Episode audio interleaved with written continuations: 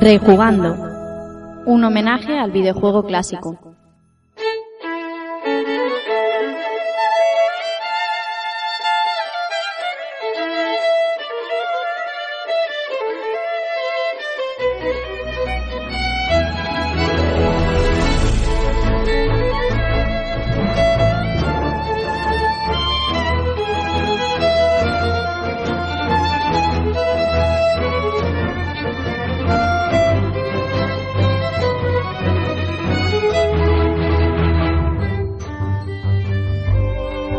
Todos amigos y amigas, sed bienvenidos a un nuevo episodio de Rejugando y recibid un saludo de quien nos habla Rafa Valencia.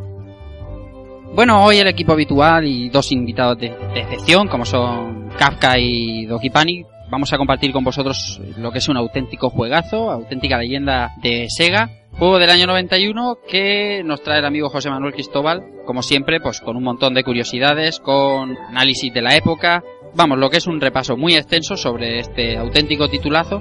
Y nada, agradeceros como siempre los comentarios, la actividad que hemos tenido esta semana en el grupo de Facebook, de Rejugando por supuesto, y espero que os guste el programa, de escucharlo hasta el final, porque nuestros invitados nos dejan momentos impagables. Como tenemos muchas, muchas cosas que contar, voy a presentaros a los que van a ser hoy mis compañeros de camino.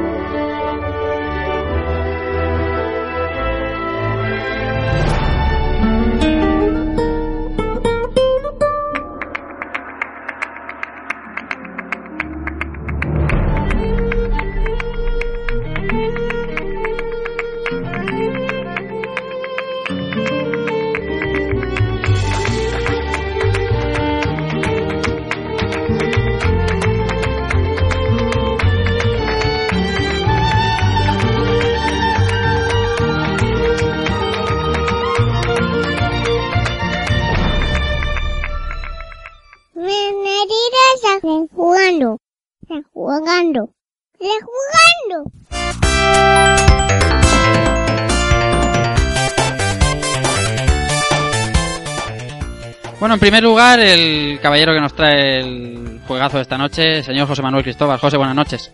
Buenas noches, ¿qué tal estáis todos? Pues con ganas de, de grabar después de tanto hype y tanto movimiento en las redes con, con el juego que te traes esta noche. Sí, macho, ha creado aquí una expectación que más nos vale más nos vale dar el callo porque si no me parece a mí que los palos nos los vamos a comer nosotros. Sí, sí, sí, además de verdad, además de verdad. Eh, más habituales, señor Antonio Serrano. Keiko, eh, el hombre que más trabaja durante esta semana, que está loco perdido. ¿Cómo vas? Muy buenas, Rafa, compañeros y audiencia. Pues sí, la verdad es que llevo dos semanas queriendo hincarle el diente al juego y no, no ha habido forma, pero bueno, gracias a Dios lo tenemos en la memoria del, del primer al último seg- segundo, lo que tenemos que tratar hoy y, y con ganas ya de, de empezar. Muy bien, Alberto Andreu, eh, buenas noches. ¿Qué tal? ¿Cómo estáis todos? Pues nada, yo estoy aquí con, con mis, con mis infusiones y con mis hierbecitas porque me espera un segundo fin de semana de, de calzutadas. Ah, es verdad, sí, es época de calzots. y, y asados y carne y comida por un tubo. Y más vale preparar el estómago porque esto si no, no, se pasa. Y nada, para tranquilizar un poquito los nervios también de la, de la adrenalina sacada aquí con, con, con, con el jueguecito de marras que traemos hoy. Muy bien. Enseguida se va a incorporar con nosotros José Villanueva, que tenía que hacer unos, unos menesteres y enseguida está por aquí con nosotros. No se va a perder este pedazo de juegazo. Y voy a pasar a presentar invitados que tenemos por aquí esta noche.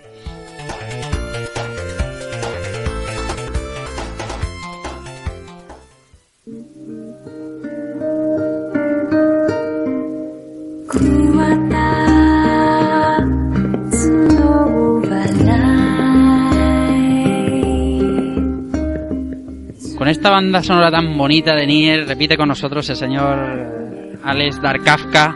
Kafka, buenas noches. Buenas noches amigos, tío, con esta música que me has puesto, no sé si llorar o darte un beso en la boca directamente, macho. Llevas protector de dientes para no darte con el nabo el- no partírtelos. No, porque tengo, tengo una mesa delante y está dando con el, es una mesa camilla y está dando, está dando en el tope. Todo bien, ¿no? Todo muy bien, deseando aprender con vosotros un montón como siempre. Eh, encantado de que me hayáis invitado con tan buenos amigos, con un juego indispensable, eh, puede mirar de cara a cara a uno de los intocables de, Ujú. dentro de sus limitaciones y ya te digo, aprender muchísimo, a disfrutar y a pasar un buen rato, tío. Muy bien. Voy a poner otra música, vamos a presentar a otro invitado que tenemos otra vez por aquí.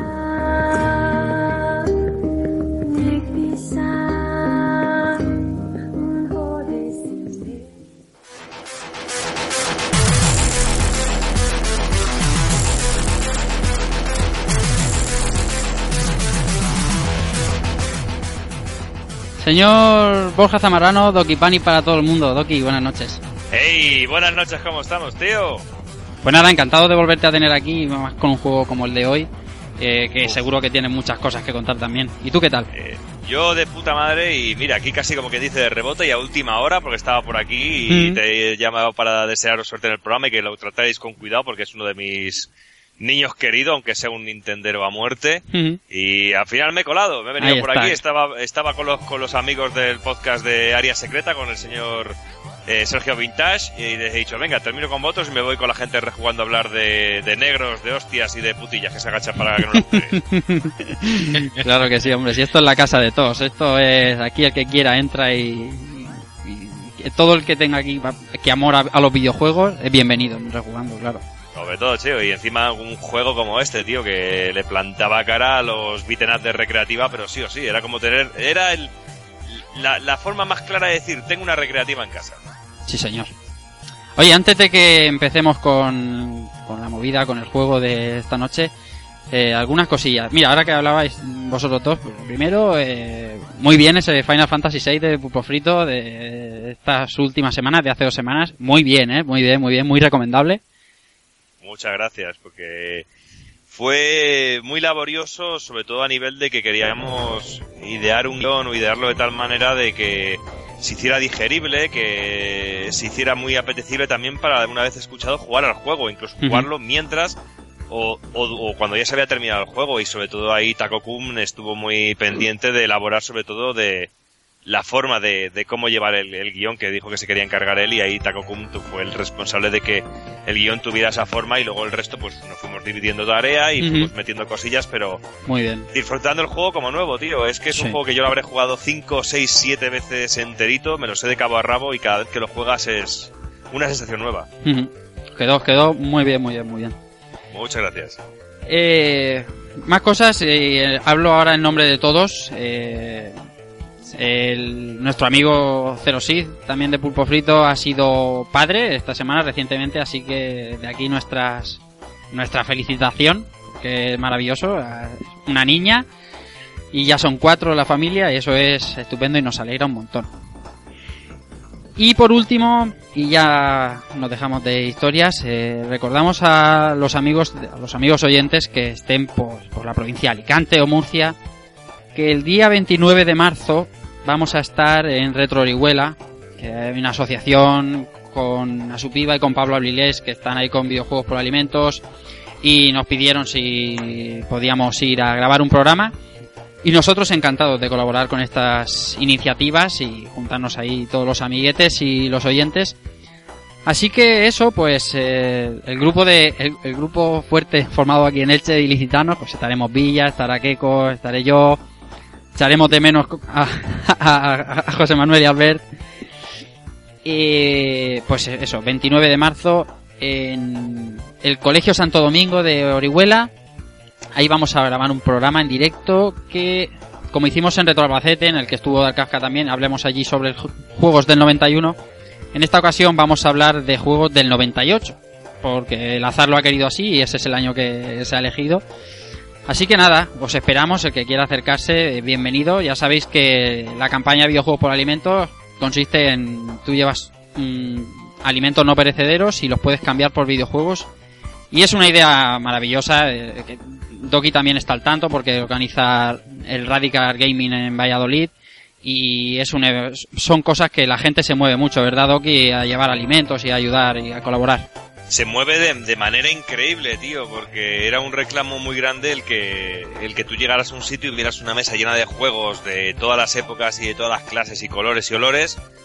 y que realmente no te costara un dinero como tal, sino que tú podías entregar 3 kilos de alimento, 4 o 5 kilos y te podías llevar desde videojuegos hasta algo de merchandising. No sé, algo muy interesante que es una forma en que a su piba y videojuegos por alimentos pues eh, consiguen un poquito de, de alimentos para la gente del banco de alimentos, ¿sabes? A cambio pues de, de videojuegos, tío. Y no sé, una iniciativa muy buena y que luego la gente va de cabeza y Sí, mucha responde gente mucho. solo por mirar, porque nosotros llegó gente que nos dijo, oye, que no quiero llevarme ningún juego, quiero dejar el alimento. O que se quería llevamos un juego de tres alimentos y que te daba cinco. ¿sabes? No sé, nosotros fíjate que siendo Valladolid hicimos el evento un solo día y con un mínimo de publicidad recaudamos 800 kilos de alimentos en un día. madre ¿sabes? mía. O sea que Vaya pasada. ahí queda eso. Vaya pasada. Nosotros lo vivimos, bueno, lo vivimos aquí en Alicante y lo vivimos en Albacete con Kafka, que fue Kafka a saquear el Eroski para llevárselo a, cambio de nada también a, a la Y asociación. a, y a- y a ligar con la cajera, tío. A- la cajera, la cajera, todavía me estoy acordando yo cuando dijiste pagando con la tarjeta de crédito. ¡Se la ha tragado! Ha funcionado, ha funcionado. Madre mía. que- que no puede ser. Vaya gente nos juntamos. Eh, nos dio tiempo hasta comprar condones, tío. ¿Qué más Sí, quieres? anda. Las abuelas mirándote. Anda que. Anda que nos pasamos bien. Pues eso, pues Las lo vamos. Pasaron envidia, tío. Sí, sí. Pues eso, que lo vamos a pasar bien allí eh, ese día y, el que quiera acercarse ya sabemos que va- van a ir algunos de nuestros oyentes, algunos amigos de otros podcasts. Nos vamos a juntar allí la cuadrilla y vamos a pasar un día estupendo. A las cuatro y media de la tarde o cinco creo que grabamos, por si... Pero vamos, a eso merece la pena ir por la mañana. Luego nos vamos a un bar, comemos y pasamos una tarde estupenda. Bueno, nada más. No me queda nada más, ¿no? Pues entonces eh, yo paro la música, yo empiezo a callarme y, señor Cristóbal, usted dirá. Bueno, pues nada. Vamos a ello. Y es que hoy por fin el beatmap vuelve, vuelve a rejugando. Hoy nos ponemos los guantes para, ¿para qué? Para repartir hostias como panes. Os recordamos cómo era eso de jugar hombro con hombro y no a kilómetros de distancia. Así que, señoras y señores, todos en pie, porque hoy rejugamos Streets of Rage.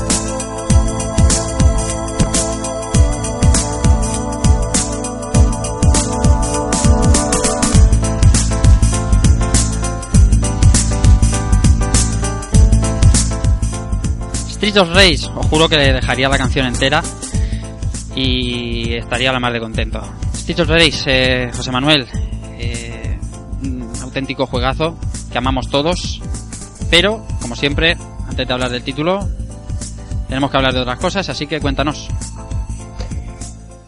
Pues bueno, pues en este caso lo que, lo que vamos a hacer es, eh, en, lugar de, en lugar de hablar de, de- de la gente que estuvo involucrada en el desarrollo, quién fue la, la persona más destacada, que todo el mundo lo sabe, que es Yuzo Koshiro, y que creo que está, y que estaremos todos de acuerdo que está un poco trillado Sí. en referirnos a of Rage y hablar de esta, de esta persona, parece que lo hizo todo él.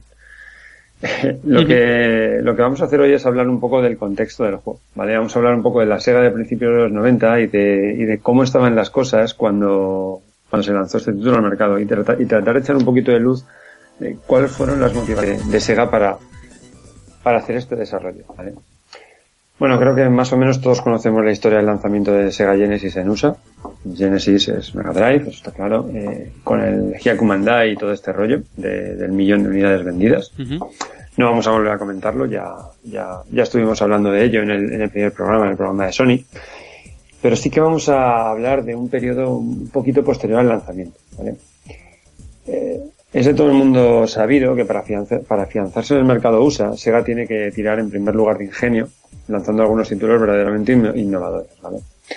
pero es sobre todo mediante licencias deportivas de, de, casi cualquier deporte que nos podamos imaginar, pero deportes principalmente muy muy orientados a lo que son los gustos americanos, ¿vale? Estamos hablando de títulos de, hockey, de títulos de, fútbol americano, con esos John Montana, con esos NHL, que todo el mundo conocemos.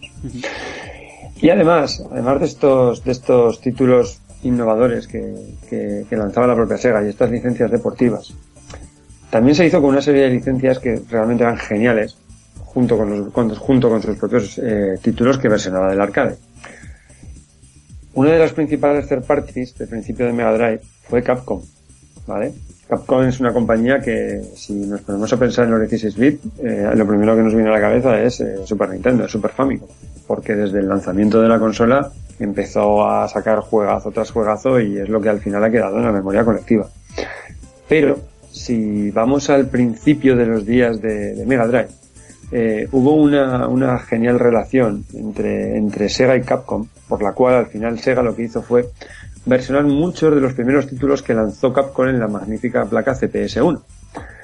Y la verdad es que los resultados que de las conversiones domésticas fueron verdaderamente sobresalientes. Así como, como resumen, tenemos juegos como Mercs, tenemos Ghosts and Ghosts, tenemos un Chiqui Chiqui Boys, tenemos un Forgotten Wars y tenemos un magnífico Stray. Yo personalmente destacaría sobre todo la versión de Ghosts and Ghosts, que la programó el por entonces jovencísimo Yuji Naka, que es realmente alucinante.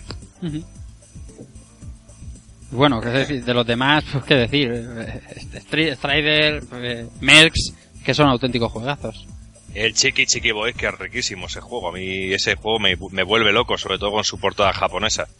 Sí, bueno, pues eh, a ver, todo esto la verdad es que poquito a poco, poquito a poco, entre, entre las licencias, entre las conversiones que hacía Sega del arcade, entre estas estas licencias de third party, pues poquito a poco Sega empezó a montar un catálogo realmente realmente alucinante, ¿vale?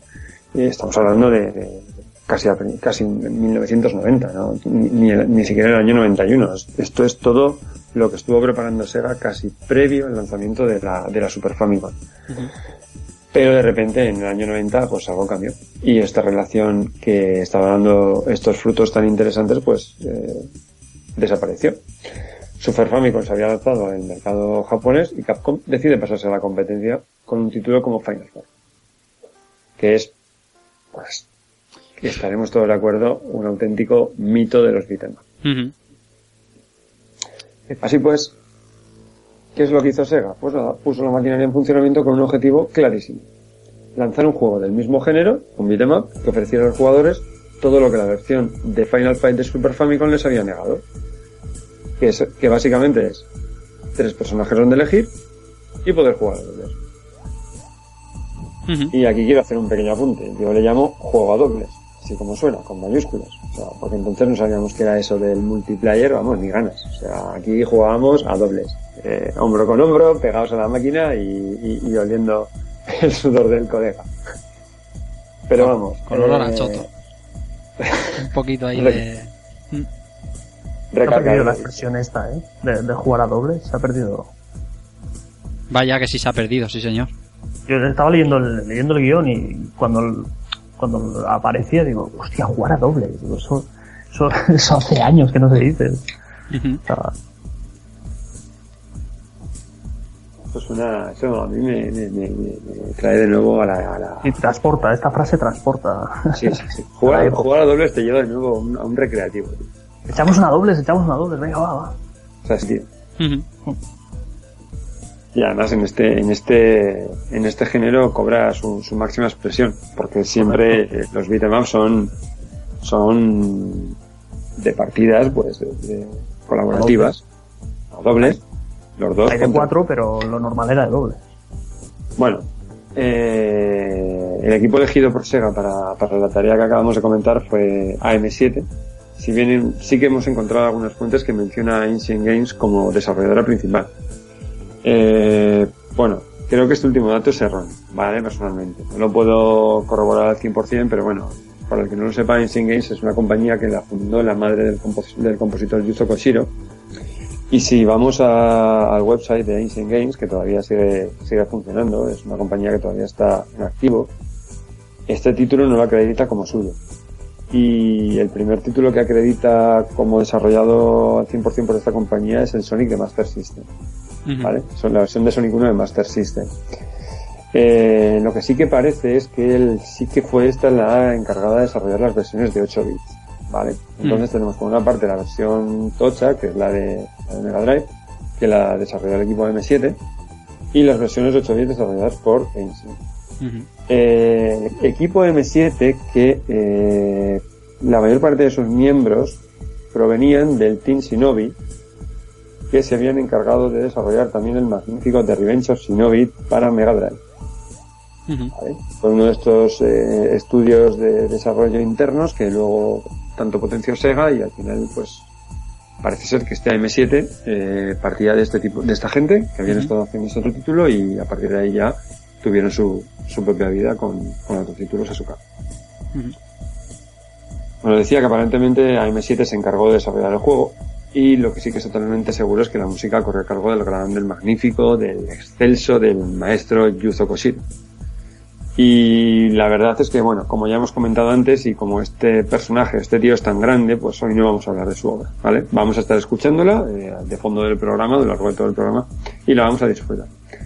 ¿Por qué? Pues prácticamente la razón principal es que estoy totalmente seguro de que vamos a tocar más juegos en los cuales ha participado, en los cuales ha puesto la música o incluso de los cuales ha sido eh, el bueno, parte más importante que solamente el compositor a través de la compañía de la que hemos estado hablando, de Ancient Games, y habrá tiempo para hablar de él, ¿vale? Hoy creo que lo, lo realmente importante hoy es, es, es el título, no tanto la gente o, o, las, o, los, des- o los estudios de desarrollo que, que estuvieron trabajando en él. Finalmente el título aparece en el mercado en el año 91, ¿vale? De las fuentes consultadas, algunas lo datan el lanzamiento en USA del 31 de diciembre de 1990, pero parece que la fecha de lanzamiento más comúnmente conocida es el 2 de agosto del 91 en Japón, el 6 de septiembre del 91 en USA y a lo largo del año 91 en el territorio europeo. Y bueno, a partir de aquí tampoco hay mucho más que decir. Aparte de que el título fue un éxito brutal, que trajo a casa la emoción de los beat'em up callejeros a los arcade y que deja una marca imborrable en los jugadores de la época. Bueno, en los de la época y también en los de las épocas pos- posteriores, ¿por qué no? Al fin y al cabo, este título ha salido en prácticamente todos los recopilatorios de Mega Drive que se han lanzado. Señor, y los comentaremos más adelante aquí en el programa. Eh, bien, eh, yo, y como ya te he comentado, coincido mucho con la idea de no centrarnos en Koshiro y en la gente porque me parece que el juego es eh, lo realmente importante y generalmente cuando se habla de Street for Rage, eh, aunque sea en tertulia, eh, enseguida sale Koshiro a la palestra, ¿no? Y, y- se acaba hablar del juego y empiezas a hablar de, de Yuzo Koshiro. Y me parece súper bien el enfoque de hablar del juego y ya hablaremos más adelante, como has dicho, seguro que van a caer muchos más juegos donde, donde Koshiro ha trabajado.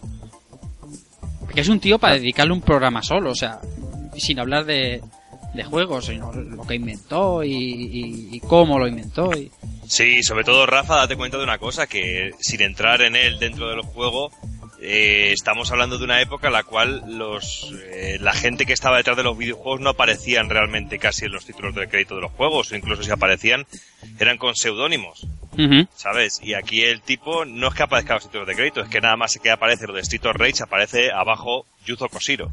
¿Sabes? Que ya, ya es un dato importante a tener en cuenta que la importancia de este personaje, que me parece súper inteligente y súper interesante lo que comentáis de dejarlo ahí aparcado y reservarle un programa dedicado o a, Sí, para sí. aprovecharlo para hablar en otros momentos, porque lo típico tópico al hablar de Street of Rage es siempre tocar un tema, el tema de Yuzo Koshiro. Pues sí, lo vamos a dejar ahí al señor Koshiro. Y nada, eh, José Manuel, te voy a poner Bueno, música adecuada para la parte que bueno. viene y nos cuentas un poquito eh, el argumento, Ahora, el argumento de este Una, una cosita más, una Sí, cosita claro. más. A raíz, de lo, a raíz de lo que dice Borja, de, de los, de los seudónimos de los desarrolladores y tal, en segaretro.org en- tienen una, una entrada bastante interesante de Streets of Rage y sí que tienen referenciados los seudónimos de algunos de los desarrolladores eh, asociándolos a nombres reales, ¿vale? Lo que pasa es que tampoco se puede estar seguro al 100% de que estos seudónimos son realmente ellos. Sean, claro, es que es muy difícil de averiguar porque date cuenta que en aquella época, incluso antes, Atari cuando prohibía a los propios desarrolladores poner sus nombres. Porque lo que no querían es que se fueran a otras compañías, que lo que pusiera eh, Pepito los palotes y que viniera la compañía, compañía contraria, le pagara el doble y se fuera. Era la única manera de poder conservar a la gente. Es muy difícil eh, averiguar si es cierto que el seudónimo de tal era el de cual. Claro. Sí. De hecho, por poner un ejemplo, en los títulos de crédito de Mega Drive, el juego aparece diseñado como There is no accounting for tasties, que sería una persona, y luego una segunda persona que se llama Tinón. Es, vale. Pues nada. Entonces te pongo música y nos cuentas el argumento. Dale, dale. Venga, vamos a ponerte música otra vez, que merece la pena volverla a poner y nos cuentas el argumento.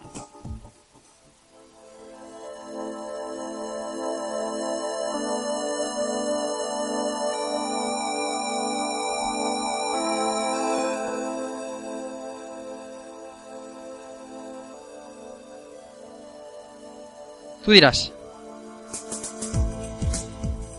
Esta ciudad era un lugar feliz y pacífico, hasta que un día una poderosa organización secreta se hizo con el poder. Este brutal sindicato del crimen se hizo con el control del gobierno e incluso con la policía. La ciudad se ha convertido en un centro de violencia y crimen donde nadie está salvo. En medio de este tumulto, un grupo de jóvenes policías han jurado limpiar la ciudad.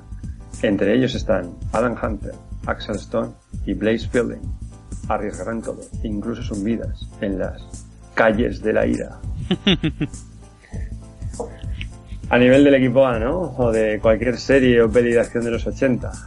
Vamos, si la intro termina con un si usted tiene un problema y puede encontrarlos, quizá pueda contratarlos. Es verdad, Es eso total- sí. Totalmente de peli de Chuck Norris y de, o de Van Damme, tío. Pero voy a decir una cosa, pocas veces una intro le hace falta tan poco para, para ponerte palote en un minuto. Con solo mostrarte una ciudad sobra. Así de claro. Eso y es que- cuenta que es lo que molaba también en la época, ¿sabes? Y lo que vendía, pues el rollo este de, de Warriors, de gente que se da de hostias por la calle, el matón de turno, el tipo que salva a la chica, no sé, ese tipo de cositas, pero era, era las que molaba y las que vendían. Al igual que si te metían un ninja en cualquier sitio también te vendía, tío. Bueno, todo el mundo ha sabido que las cosas con ninjas siempre mejoran, está claro. Claramente. Y decía Toki por línea interna que, eh, bueno, esta es la traducción de, de, de- de los textos que aparecen en la intro en inglés, pero en las instrucciones, en tus instrucciones pone otra cosa, ¿no? En mis instrucciones para otra cosa, literalmente, y si quieres te la puedo leer ahora mismo. Léeme, léeme, léeme, deleítanos. Aquí pone, desorden en las calles, en grande, ¿eh? Con hay exclamaciones. Lo que una vez fue una ciudad feliz, pacífica y productiva, llena de vida y actividad, ha caído en manos de un sindicato criminal secreto. El líder del sindicato se ha arreglado para mantener su identidad en secreto. La organización absorbió rápidamente el gobierno de la ciudad. Todo el mundo tiene su precio, entre paréntesis. Compraron hasta la policía metropolitana. Saqueó, saqueo, violencia, todo al azar y destrucción por doquier. Nadie está seguro en las calles, incluso de día. Como el caos iba aumentando sin parar, tres jóvenes oficiales de policía intentaron establecer una unidad de ataque especial. Fueron rechazados repetidamente por sus superiores, la mayoría de los cuales estaban comprados por la organización o le tenían demasiado miedo como, como para enfrentarse a ella. Un día, cuando ya no pudieron aguantar más y vieron que la ciudad estaba siendo demolida, decidieron abandonar la policía. Adam Hunter, Axel Stone y Blaze Fielding decidieron renunciar a su, carrera en pro de la ley y pusieron sus vidas al servicio de la justicia. Carecen de armas, pero son muy hábiles en la lucha cuerpo a cuerpo. Condúzcalos al centro de la ciudad y haga que peleen contra la más peligrosa horda de, de rufianes. Convierta la ciudad en un lugar en el que la gente no tenga que caminar más por las calles de violencia. Ahí queda eso. ¿Qué te parece? ¿Qué te parece con la Sega de... las instrucciones de Sega, eh? ¿Cómo se lo ocurrió? Eh, pues está muy bien, eh. Está... Hombre, sueltan algunas perlitas siempre. Es un... Pero bueno, por lo menos es, es leíble, porque tengo con algún caso que, madre mía, pues, Ujú. madre. Pues está muy bien, está muy bien. Realmente bien. Bueno, aprovecho para eh, que se incorpora nuestro amigo José Villanueva. Villa, buenas noches. Hola, buenas noches, compañeros. ¿Qué tal? Pues mira, aquí estamos ya hablando de la intro Ah. de Steve for Rage y te iba a decir esperándote, pero no, hemos empezado. Sí, ya, ya lo veo. Ha- Hacéis bien. Todo bien, ¿no? Sí, todo bien. Venga, Eh, vamos Un poquito ahí. tarde, pero bueno, aquí estamos. Pero para dar palos nunca es tarde. Tú Nunca, coge, nunca. coge un tubo, coge tu bate y, y seguimos. Y a comer pollos de cabinas de teléfono, que es lo más higiénico del está. mundo. Bien, bien. Ahí está. O de cubos de basura. También. Pues bien, José Manuel, este era el argumento, ni más ni menos, y para de contar. Sí, muy, pues con lo que más. Muy de los años 80, muy de las pelis de, de, de acción de la época y bueno, en fin, al fin y al cabo era lo que, lo que tocaba y lo que se llevaba en ese momento. Mm, ni mejor ni peor que prácticamente todo el resto de más que aparecieron en la época. Así que, por nuestra parte genial, ¿no? O sea, tampoco, nada que decir al respecto. Pues eh, sabiendo ya el argumento, hay que hablar de cómo se juega a esto. Porque es un beat'em up, bueno, ¿cómo se juega? No sé si es muy importante explicar la mecánica de este juego porque es complicadísima, ¿eh? Vamos, eh, lo primero de todo vamos a decir que tenemos tres botones. Uno para saltar y otro para pegar. El tercero para que nos ayuden desde lejos. Con un ataque de la policía. ¿Vale? Pues ya. Sale gente y le damos de hostias. Bien, parece, parece fácil. La cosa más fácil del mundo. Sí, sí, sí. Parece fácil, pero aquí voy a decir yo una cosa.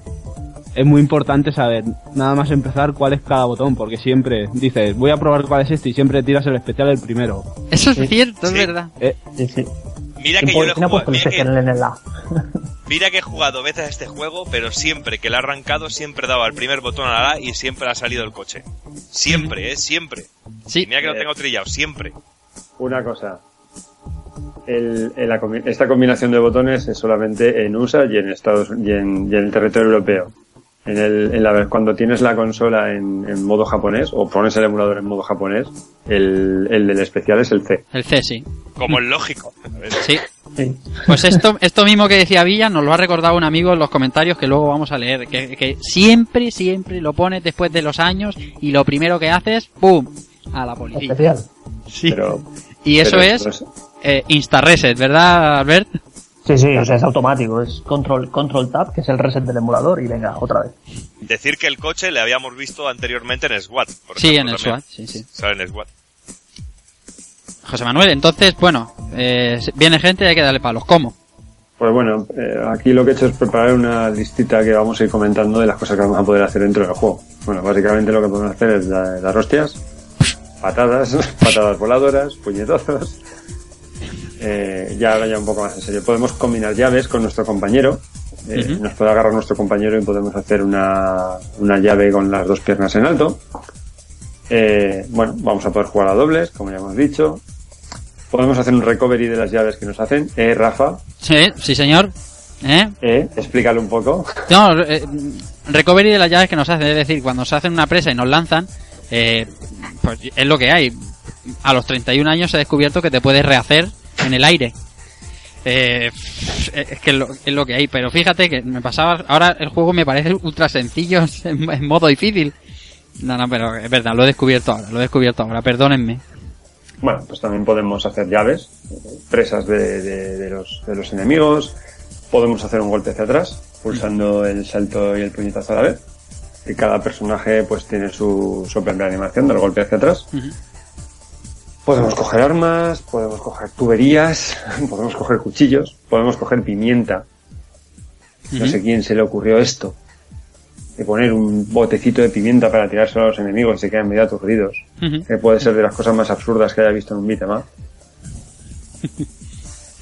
Pero Ay, al, ser al ser policías usarán un spray de pimienta, una bomba de pimienta de esas, digo yo, será por eso. Pero- sí, pero luego coges un tubo y le partes en toda la cara. ¿A, qué, a qué te refieres con pimienta? ¿Con la bolita esta, el chupachus? ¿Qué chupachú? No es un chupachú. Lo que parece un chupachú. Yo siempre he visto un chupachus, ¿qué quieres que te diga aquí? Pero porque estaba obsesionado, tío. Se veía una cerilla de estas mecheras para, para Y tú, Kafka, con el spray de pimienta, que es lo que te echan todos los días. Cabrón a ti. Porque escuece y me gusta. Ahí, perra. Es que encuentras algo que parece un botecito de los de pimienta que dan con el pimienta y la sal de un restaurante, Ujú. se lo tiras a un tío, sale como un polvillo y se quedan ahí como aturdidos, pero digo, pues será pimienta. Est- Están tosiendo, estornudando. Claramente. Se ve en el sprite. Yo pensaba más una bomba de humo de estas, en plan cutre, pero... Hostia, pero cutre, tan cutre como que no sale humo. Eh, sale una especie, yo, le yo veo humo ahí. Tú ves pimienta, yo veo humo. Sí, yo también veo humo, ¿eh? Y ayuda bastante. Hmm. Bueno, ¿qué más cosas hay por aquí? Eh, hay látigos, más concretamente tías con látigos. Bueno, más concretamente tías vestidas como zorras de- de- con látigos. Como tiene que ser, como tiene que ser. Era, era un clásico de las mujeres en los beaten up, Sí, como sí, zorrillas sí. y con látigos. Desde No hay, no hay nada que se precie que no tenga una zorrita con... Y si puede ser una señora con porra, mejor. Sí, también, también en el Crane Fighter salía ahí con, con el látigo y cuando la tirabas al suelo y la pateabas en el, en el estómago, sacaba el culo para afuera, que era muy rico verlo. Toma ya. Ahí está, sexo en 8 bits. Por supuesto. ¿Qué más vamos a tener? Pues vamos a tener ascensores, un clásico. ¿Cómo no? Hue- huecos por donde vamos a poder tirar a la gente. Importantísimo, importantísimo. Sí, sí, esto está totalmente, vamos, esto importado del Double Dragon. Claro. Y esto es así. Hay un hueco y tú donde vas es ponerte en el huequecito para tirarte. Que te tiran siempre, siempre te tiran una vez. Pero bueno, es divertido. Más cosas. Eh, prensas. Vamos a tener una, vamos a, vamos a tener una fábrica, van a caer prensas del techo que nos van a hacer polvo. ¿Qué más cosas podemos hacer? Podemos romper cosas, obviamente. Podemos llamar a la poli. Podemos comer manzanas que encontramos en bidones y cabinas de teléfono. Podemos poder comer carne que encontramos por cualquier sitio. Podemos llamar a la poli que no acuda. Podemos llamar a la policía dentro de un barco. Eh, Esto es uno de los mejores momentos de la historia del videojuego, no me jodáis. Sí, señor. Ay, no me jodáis, que esto, es- esto es impagable, tío. El primer día que lo vi, o sea, se me cayeron las bragas al suelo dando vueltas, tío. Pero por, lo, por lo grande que es el barco, cabe, hombre. Cabe un coche de policía ahí. El puto coche de James Bond, tío, ¿cómo coño llega ahí el coche? Está, está en el hangar, hombre, está en el hangar. Es como Pero en el si ya- ascensor, ¿sabes? sale el, también sale de por ahí. Si ya, ya no es que llegue, es que si luego hace el especial de fuego y demás, ¿cómo es posible que el, que el barco ese no se hunda? No, arda vivo. Sí, tío, pero lo más, lo más importante que era lo que comentaba el otro día. Vamos a ver. Tú le llamas dentro del barco. Pega un petardazo. Vale, le llamas otra vez. Ya no te llamas. Coño, que llevas el coche atropellados o algo, joder, que están aquí, que no se pueden escapar. Están, son cagados, los polis son cagados. Sí, sí. Es un poco como que... toda- Bueno, vale. ¿Qué más cosas tenemos? Barcos enormes, ya lo hemos comentado. Ascensores que llegan hasta el cielo. Edificios que son gigantescos y que tienen un ascensor, un guion montacargas que caben como que 10 o 20 personas por la parte exterior. Muy práctico, muy útil. Y ¿qué más? Pues apartamentos que ríete tú de los de la Gürtel. O sea, eh, decir que son enormes, no sé si decir un apartamento o es un centro comercial, porque tela. En fin, un beatmap de libro ambientado en peleas callejeras y con temática de los 80 o de principios de los 90. O sea, no sé qué, no sé qué esperábamos. O sea, lo que, lo que, pues, pues lo que dicta el nombre, ¿no? Streets of Rage. Pues, pues en las calles, a darnos de, a darnos de hostias, lo que, lo que toca. Bueno, y decir que en la lista falta una cosa muy importante. Y es que el juego es divertido hasta decir basta. Mm. Todo esto que parece tan sencillo, que es tan manido, que lo tenemos en tantos juegos, al final es ultra divertido. Poca gente conozco que no le guste este, este tipo de juegos. Fran Friki, un saludo. pero, pero vamos, para mí esto es lo máximo. Es inversión directa, te metes, le pones a darte hostias y ya está. Una horita de juego y te lo pasas como los tontos. Y a otro. Perfecto. Bueno, pues eh, vamos a poner música y vamos a hablar de personajes. Personajes, José.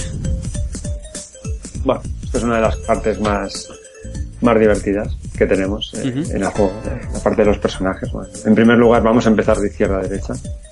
Eh, el primero de ellos es Alan Hunter, 23 años, ex policía. Por supuesto. Por supuesto. 23 años. 23 años es policía, fundamental. Sí, sí.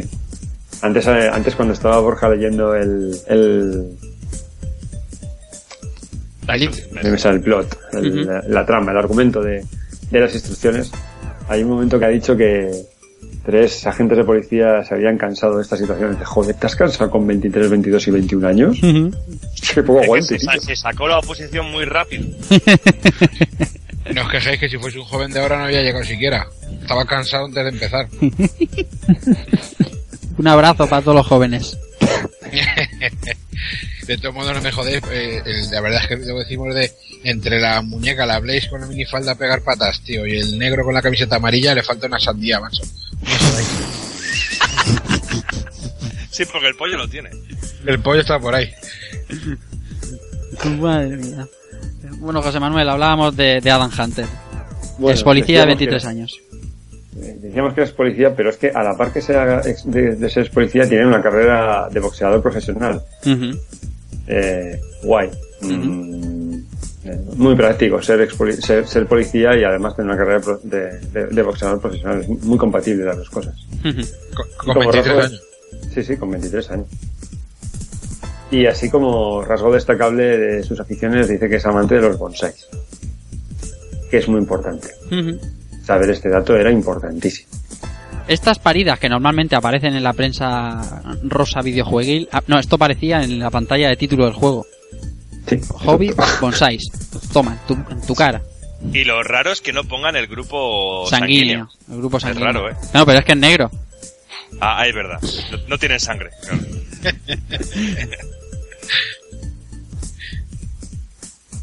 Y... ¿Qué más? Bueno, pues aparte de, de- lo que sería su, su DNI dentro del juego, que ya lo hemos comentado, eh, hay tres componentes que, determinan el, el tipo de personaje, que son la fuerza, el salto y la velocidad. Y al final, bueno, mm, los determinan por letras. En este caso, este tiene eh, letra A, que sería la máxima capacidad en fuerza y salto Ujú. y la B en velocidad. O sea, es un, ligeramente más lento que los otros dos y probablemente sí que sea el personaje menos querido de todos. A mí me gusta personalmente por los patadones que pega, ¿vale? Y sobre todo porque las patadas en el, en el, en el salto son bastante chulas, ¿vale? El, tipo de, de pose que pone para parar la patada me gusta mucho más que la de Axel, que es un poco... eh. Ujú. Eh, ¿Qué más? Bueno, pasamos a pasamos al siguiente. Eh, bueno, decir que, que Adam eh, está representado sobre fondo amarillo. Eh, después sobre el fondo azul tenemos al segundo de los personajes, que sería el, bueno, el que podemos considerar el protagonista, si queremos, que es Axel Stone, 22 años, también ex policía. Eh, su rasgo característico son las artes marciales. Me pregunto ahí que cuáles. ¿Todas? En general. Sí, en general. Mm, el puto amo. Tai Chi, por ejemplo. Es rubio, tío. Es- es- Va, Como Van Damme. también hace, por lo visto. También. Y Zumba también. Y Zumba. es como Van Damme, tío. es, eh, Hace un La vaina, la, la vaina loca la tiene. ¿Y qué más? Bueno, y su, y su afición son los videojuegos. Hombre, hombre, nuestro protagonista, ¿cómo, cómo no iba a ser? Porque- Cómo empatizamos con él. Claro, claro. Nos, nos, nos- nos sentíamos totalmente personalizados. Claro, sabíamos un montón de artes marciales y Y llevábamos toda la cinta azul en el pelo. lo teníamos todo en común. Yo, yo tenía hasta pelo. está bien, está bien. Bueno, en este caso las componentes. eh, fuerza es de tipo A, salto es de tipo B y velocidad de tipo A. Vale. El salto de este tío ya he dicho antes que es un poco mierda seca. Salta con el- la rodilla y, bueno, al fin y al cabo, es, por lo menos es más fea la animación. ¿Qué decir de, de Axel? Pues que es un clon de, de Cody de Final Fight, pero totalmente. Viste igual, mismo aspecto y básicamente ahí lo que se dedicaron fue a, pues eso, a clonar y a, y a ripear el, el sprite del personaje casi. Bueno, no exactamente, ¿vale? No cogieron el sprite del personaje, pero mismo tipo, el mismo arquetipo de personaje. Y es el, Es que el- hoy, por ejemplo, perdona que te corte, hoy está viendo que han puesto en la tele el Guerrero Americano A2, ese pedazo de peliculón. La 2. Y es que yo creo, es que yo creo que era eh, el rollo del vaquero con la camisa de algodón, ¿sabes? Y así el pelito. Era el rollo ese que se llevaba, macho. Y las bambas deportivas para pegar. Pa... Joder, tú vas a enfrentarte al, al, al mundo del crimen y ¿qué te pones? ¿Un traje de comunión? Pues no, pues te pones unos vaqueros cómodos, una camisa ahí así arreglado pero informal, lo que viene siendo... la camiseta Vale. Imperio. Claro, tío, entonces ¿qué pasa? Pues sabes que es que ese era el, el, el, el uniforme específico de los tíos fucker, folladores y hostiadores, tío. Ya está. Bien, bien, bien, bien. Digo, que digo yo, que es una teoría que tengo yo de estas mías. Sí, no, no, está bien, está bien. Muy acertada. Bueno, ¿quién, quién más tenemos? Eh, representada por el color rojo ya tenemos a la, a la tía. Siempre tiene que haber una tía, obviamente. Y en este caso, pues es Blaze, es Blaze Fielding, 21 años, también ex policía, eh, especialista en judo. ¿Ves? En esta, por ejemplo, lo, pues, lo acotan un poquito más. Judo, bien. Artes marciales, mal. Cl- Claro. Y el, y el dato más importante de todos es que es aficionada a la lambada. Por supuesto. Muy, muy pegadita. Ya, ya veréis luego por qué. Sobre Lambada. todo un, un baile que está ahora mismo en, a, a tope. En auge. En auge. Sí. La lambada. eh, en el 91 es cuando estaba pegando a, a muerte, ¿no? Sí. Ahora, Sí, si después- ahora sería el Zumba, una movida de estas. Pero, pero, pero el Zumba hay muchas canciones. De la lambada solo había una, ¿no? No, hay- es un, es un género. Hay una canción dedicada a la lambada. También de Zumba hay una canción dedicada a Zumba. Ah, ¿Sabes? vale. Era un estilo eh, que hubo un montón de canciones y era una forma de comercializarlo. Se registró para poder venderlo, al igual que se, se registró la marca Zumba para poder sacar la pasta por todos lados. No sé, yo siempre he recordado la lambada, pues eh, la canción, la lambada. Sí, pero hay- es, es un género, es como la bachata, es una variación de la bachata. Toki, yo quiero un vídeo tuyo bailando movidas de estas, tío. Eh, lo estoy preparando, eh, de verdad, pero bueno, ya, ya. Con tus, tus muñecas, tus muñecas de gimnasio de fondo ahí. Anda, Vamos a Lorza, vamos a Lorza. Tengo un par de ellas con unas tetazas que no veas, macho. Terrible. Ahí vaya. Venga, chicas, uno y dos. Arriba las plumas. Pues sí, ahí estaba la amiga Blaze bailando lambada. Pero lo que decíamos antes de uniforme, tío. ¿Vosotros os pondríais cómo se pone esta jamba para repartir hostias, tío? Con la minifalda braguera ahí. Que es un cinturón, no, es- yo es que lo flipo. Bueno, y aquí tira que va. En el Para- 2, Para ver las piernas va mejor eso que, que una falda larga, ¿no? Y juegues al despiste también. Ser. Ya te digo yo que se harán mejor las patadas con las piernas libres que con los vaqueros ajustados, como los llevan. Claro. Y siempre puedo usar de golpe especial un face sitting de esos, tío. Claro. Y el, ta- y, el, y el tampón torpedo también, o sea que... Dios mío, vaya, vaya, vaya. vaya. Bueno, José, Niños, no preguntéis qué es el face sitting. Hombre, podría ser peor. Ya, Mm. joder, tenemos el, tenemos el ejemplo de Ivy en Soul Calibur, que va vestida prácticamente sin ropa a enfrentarse a gente que va con espadas. Vale, Pero ten en, ten en cuenta que en la, en- en la Edad Media la gente vestía así por la calle. Coño. Ujú. normal. Iban, con el- iban también, no tenían, no, no había tantos tapujos, la cosa era más suelta. Gilipollas. Eh, sí, ¿qué, qué más? Esto va a ser mucha tela. Eh, José Manuel, ¿qué más de Blaze? Bueno, es la que menos fuerza tiene eh, y es eh, tiene nivel B en, en fuerza, A en salto y A en velocidad. Es la típica saltarina y rápida de todos los up. Vale. Mm. Y he querido añadir un, un último personaje que no sabemos cómo se llama, no sabemos qué edad tiene, pero es el policía que nos ayuda, que su especialidad son los disparos a larga distancia y que tiene como afición pues dejar tirados a los colegas cuando dispara una vez. Es un cagao. Sí, un mierda. Mierda. un tío que va con un coche y no se atreve a acercarse. Fíjate con lo fácil que sería atropellarles a todos de golpe. Venga, toma por culo. Exactamente.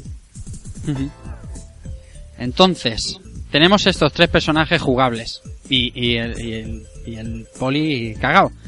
Entonces, si este juego es de AM7, cuando hicimos eh, Alien Storm, Keiko, y corrígeme si me equivoco, dijimos, los grupos AM1 y AM7, que son los que hacían Golden Axe, eh, eh, Alien Storm y tal, siempre ponían un personaje eh, eh, Exótico. exótico. ¿Qué, qué, quieren, ¿Qué me quieren decir aquí?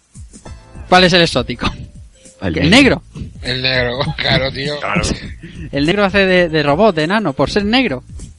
Básicamente. ¡Qué cabrones!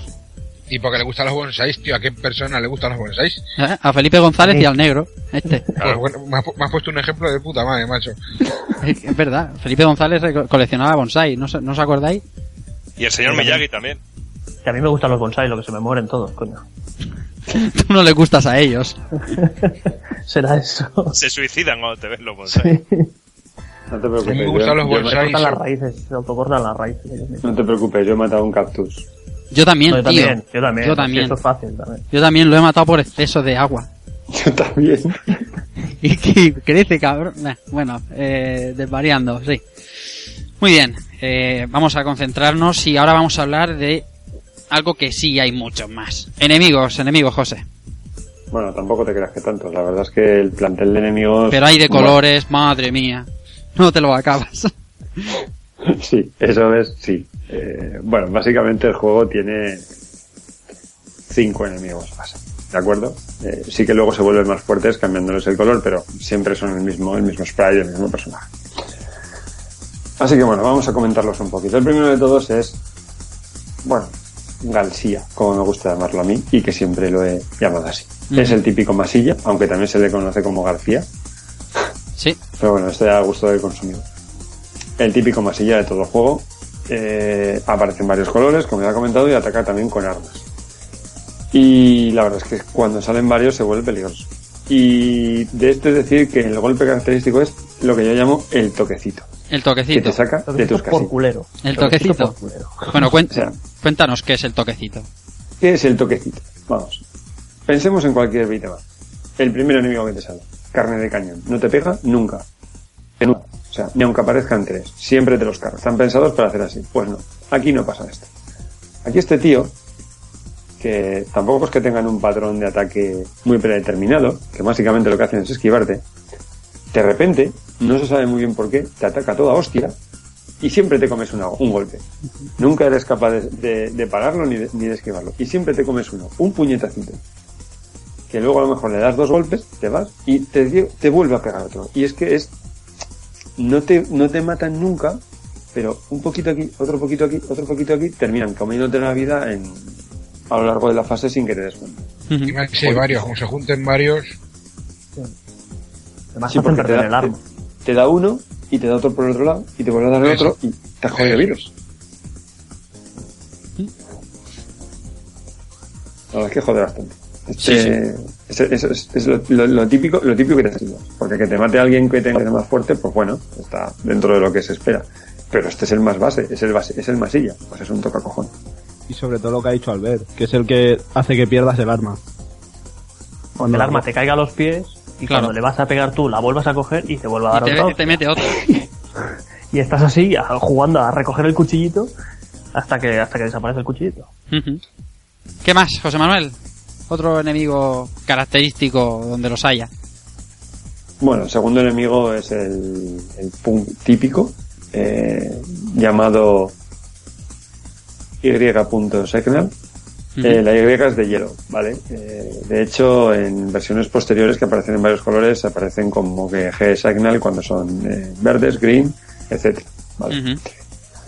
Mm, bueno, realmente, aparte de los golpes típicos, eh, su golpe característico es que nos ataca con segadas, ¿vale? Y bueno, pues si no eres futbolero, no sabes de qué es esto de los beat'em up. Unas segadas cuando te atacan eh, arrastras por el suelo, ¿vale? Se tira con los pies por delante y nos, y nos golpea tirándonos al suelo.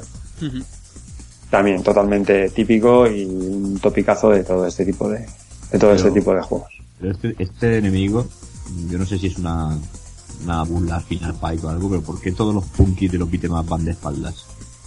O sea, en el Final Fight hay un personaje que es exactamente igual. Sí. Sí, Sí, Y sí. en el FIFA Raid 2 aparece también este enemigo y siempre van de espaldas. O sea, parece que, no sé si eso es un- una broma o que los punkis estaban demasiado mal vistos en los 90 o, o yo qué sé, pero vamos. Una cosa un poco, un poco extraña. O sea, que luego las putas, que ahora comentarás, van enseñando todo. como que- Mm.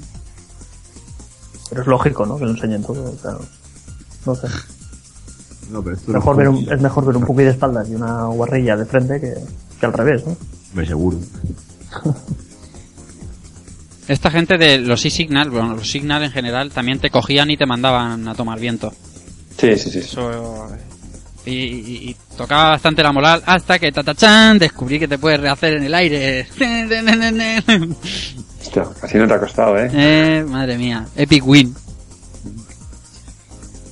Más enemigos. Eh, a ver, la puedes Bueno. llamar por su nombre, que la mujer también tiene nombre. Bueno, la, la, la típica enemigo del sexo femenino, Nora, que aparece también con los colores y que la, bueno, ya la hemos denominado antes, pero eh, la descripción más, más, más acertada va a ser zorra vestida de cuero con gorro y látigo. Bueno, cumple todos los tópicos de las fen fatal de los beat'em up. mm, y lo que sí que hay que destacar es pues que en versiones superiores llevan un lado eléctrico. Y sobre todo, lo que más jode es que a partir de cierto momento les das un golpe y se quedan agazapadas en el suelo sin que les puedas volver a golpear hasta que se levanten. Porque Y les eres un cuesta caballero. Y les cuesta una eternidad. A menos que las cojas. Sí, sí, pero si haces la cogida. da un golpe ya. No, pero sí, cuando se levanta le haces la cogida, entonces le puedes, le puedes, la repartes bien. Sí. O sea, no es darle el toquecito, es cogerla y le haces un pequeño combo de cogida y ya está. Sí, sí, claro, claro. Sí, la, la putada es cuando le has dado una vez y se te agacha. Sí, sí, eso sí. Se te queda ahí agazapada y, y si te quedas delante te pega la tira. Te hace el grito de muerta. Para que vea que es muy tedioso eso. A veces... uf. Los gritos también, los gritos también tienen, dan para una apartado aparte, ¿eh? Los FX de este juego, madre mía. Hmm. Tan cosica, ¿eh? Cuando te cargas una de estas. Y Bueno. otro, otro, otro clásico. Bueno, pues el típico karateka ninja o artista marcial de todos este tipo de juegos, que en este caso se llama Hakuyo, Ujú. Es que Shiryu, da unas patadas voladoras alucinantes. Y que tiene básicamente dos ataques, que es las, estas patadas voladoras que molan un montón y otra patada patada elevada que, que te- como te la calce te, te deja fino. Es Shiryu claramente, Shiryu de, de, de Senseiya. O sea, a, mí se me, a mí se me antoja, se parece. Ahí, pelico largo, traje gris, art- artista marcial. Le falta reventarse los ojos. Y la ropa también. Bueno, es que Senseiya, pues ya sabéis, el Moon, ya sabéis, la ropa es otra cosa. Otro más, José Manuel. Bueno, y el último de los personajes básicos enemigos que tenemos es, es Jack. Eh, que bueno, podemos decir que es un payaso malabarista que nos lanza o bien antorchas o bien hachas. Y la verdad es que es bastante chungo porque si le, por ejemplo, le saltas con la patada voladora, salto y patada, pues cada, cada, cada hacha o cada antorcha que lleva lleva un golpe individual. Sí. Hasta que, hasta que no le quitas todas no le puedes atacar. Y encima disparas de muy lejos y muy rápido. Aquí sí que como se te pongan algún, alguna vez y avances más de, lo, más de lo necesario y te acorralen, llama a la policía porque es carne de cañón muchísimas veces. Hay un punto en el, en el barco que ya rompes una tubería, sale un coche de poli y te vienen cuatro payasos de estos y es automático. O sea, coges el coche de poli, lo tiras y fuera. Porque si no, estás, estás, pierdes vidas ahí como, como un loco. Cuando ves el coche de poli, el ítem para cogerlo, dices, aquí se va a liar Sí, seguro. Aquí se va a liar fijo. Claramente. Muy bien, pues estos son los, los enemigos básicos. Y vas a pasar a hablarnos de pantalla, ¿verdad, José Manuel? Pues sí. Yo creo Eh, que- Una vez comentados los enemigos, vamos a comentar un poco cuál es el desarrollo del juego de las pantallas. Muy brevemente, porque. Bueno, Sí. lo bueno de este juego, como, como de todos, obviamente, es, es- es jugar. Sí. ¿Vale? Pero. Bueno, vamos a pasar un poco por las ocho pantallas que tiene. En primer lugar, empezamos por la, por la fase 1. Fa- eh, Que suena Fighting in Street, que suena tal que así.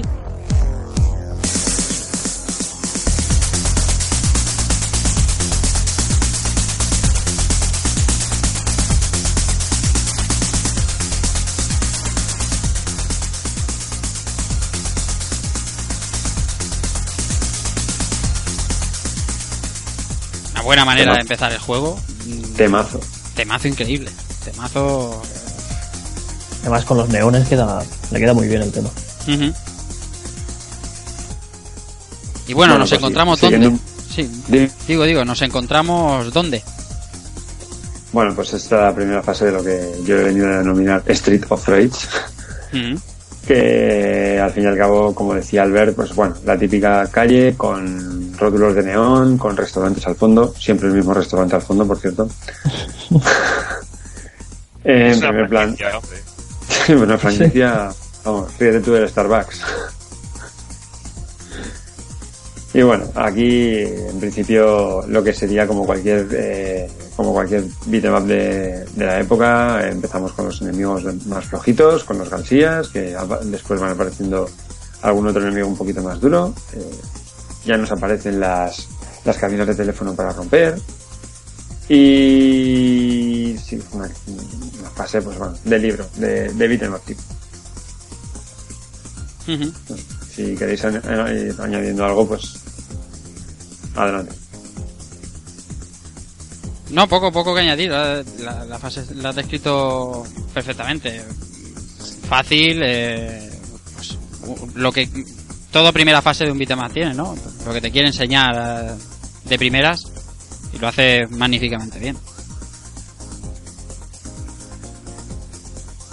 Bueno, la segunda ¿y qué nos- fase, ¿qué, no- qué nos espera al final de la primera fase? eso es, eso es, correcto. Vamos a hablar un poco del final, del final boss. Claro, claro. Bueno, el primer final boss, eh, que se llama Antonio, es un tío eh, tonto peculiar, ¿vale? Tochísimo, enorme. Eh, vamos a ver que aquí, eh, para configurar los, los final bosses del juego, parece que contrataron un equipo de baloncesto. Este tío, según los datos oficiales, mide 2,15 y pesa 120 kilos. No está mal. Va vestido de vaquero, eh, pantalones vaqueros, botas, botas también de vaquero y una, y una chupa con borreguillo. con un, con la principal característica es que lleva, bueno, una especie de boomerang o navaja voladora que nos lanza y que obviamente vuelve, vuelve a sus manos. Pero la verdad es que este tío es muy, muy, muy fácil de matar. Eh, Las últimas partidas que he estado jugando es que no termina ni de lanzarme el cuchillo nunca. A media pantalla lo agarras y fuera.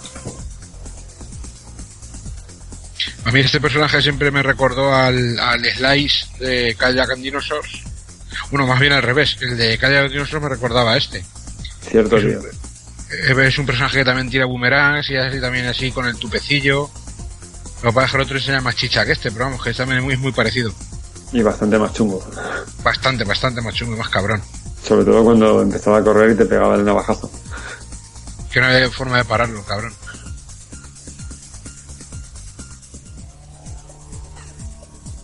Bueno, pues continuamos. Vamos a la fase 2, que, que, que yo he denominado Backstreet of Rage. Backstreet of Rage. Alright. Bueno, eh, al final parece el típico callejón ya. Este no es, no parece una calle principal, es también, obviamente también se desarrolla en una calle, pero parece más un callejón, una calle de, de, de las de, de segunda categoría ya de barrio.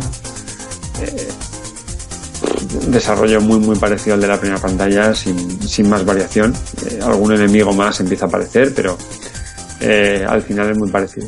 Cambiando un poquito el decorado, como digo, unos sí que sale por ahí unos carteles de un gimnasio que parece para, bueno, o un gimnasio o una sala de striptease con tiras musculosas, no sé, depende de lo que queramos ver en los carteles. Pero bueno, lo dicho, también otra calle más, ¿vale? Con un decorado un poquito cambiado, pero hasta aquí, pues bueno, sin, sin mucha novedad. A este Y- ritmo. Y con, y- y con un diseño muy guapo, que a mí lo que me gusta de este, de este nivel eran los papeles, los papeles de periódico volando por Ah, el sí. escenario. Sí, Menudo sí, detallazo, además, macho. La, primera- la primera vez que lo ves es flipante, tío. que el póster es- el póster este del que habla José con el viento se mueve ya tiene animación de- del póster despegado eh. eso también me ha sorprendido bastante de la fase La música eh, de este de este nivel que se llama Viol- Violent Breathing es muy muy muy del estilo de, de la primera de, Fighting in the Street.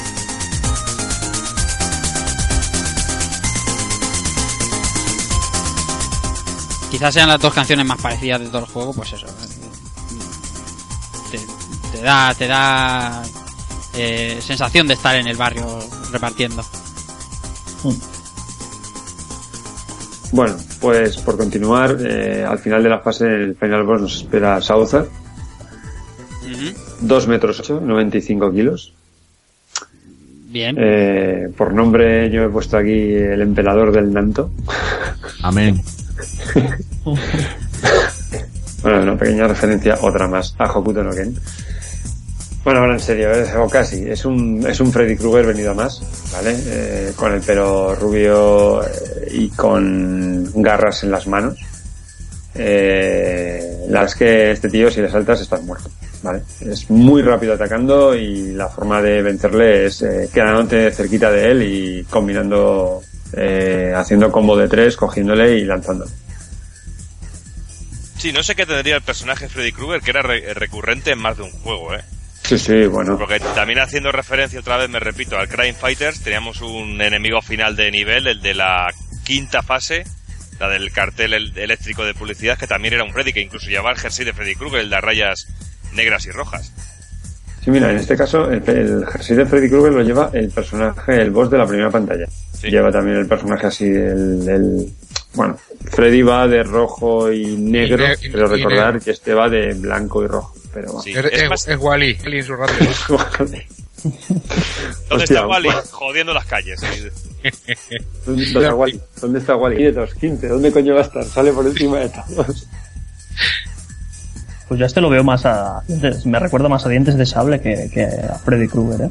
Por el rubio, no sé, el, el rubio lo veo como si tuviera melena en la cabeza y las garras. No sé, me recuerda más a, a dientes de sable, ¿no?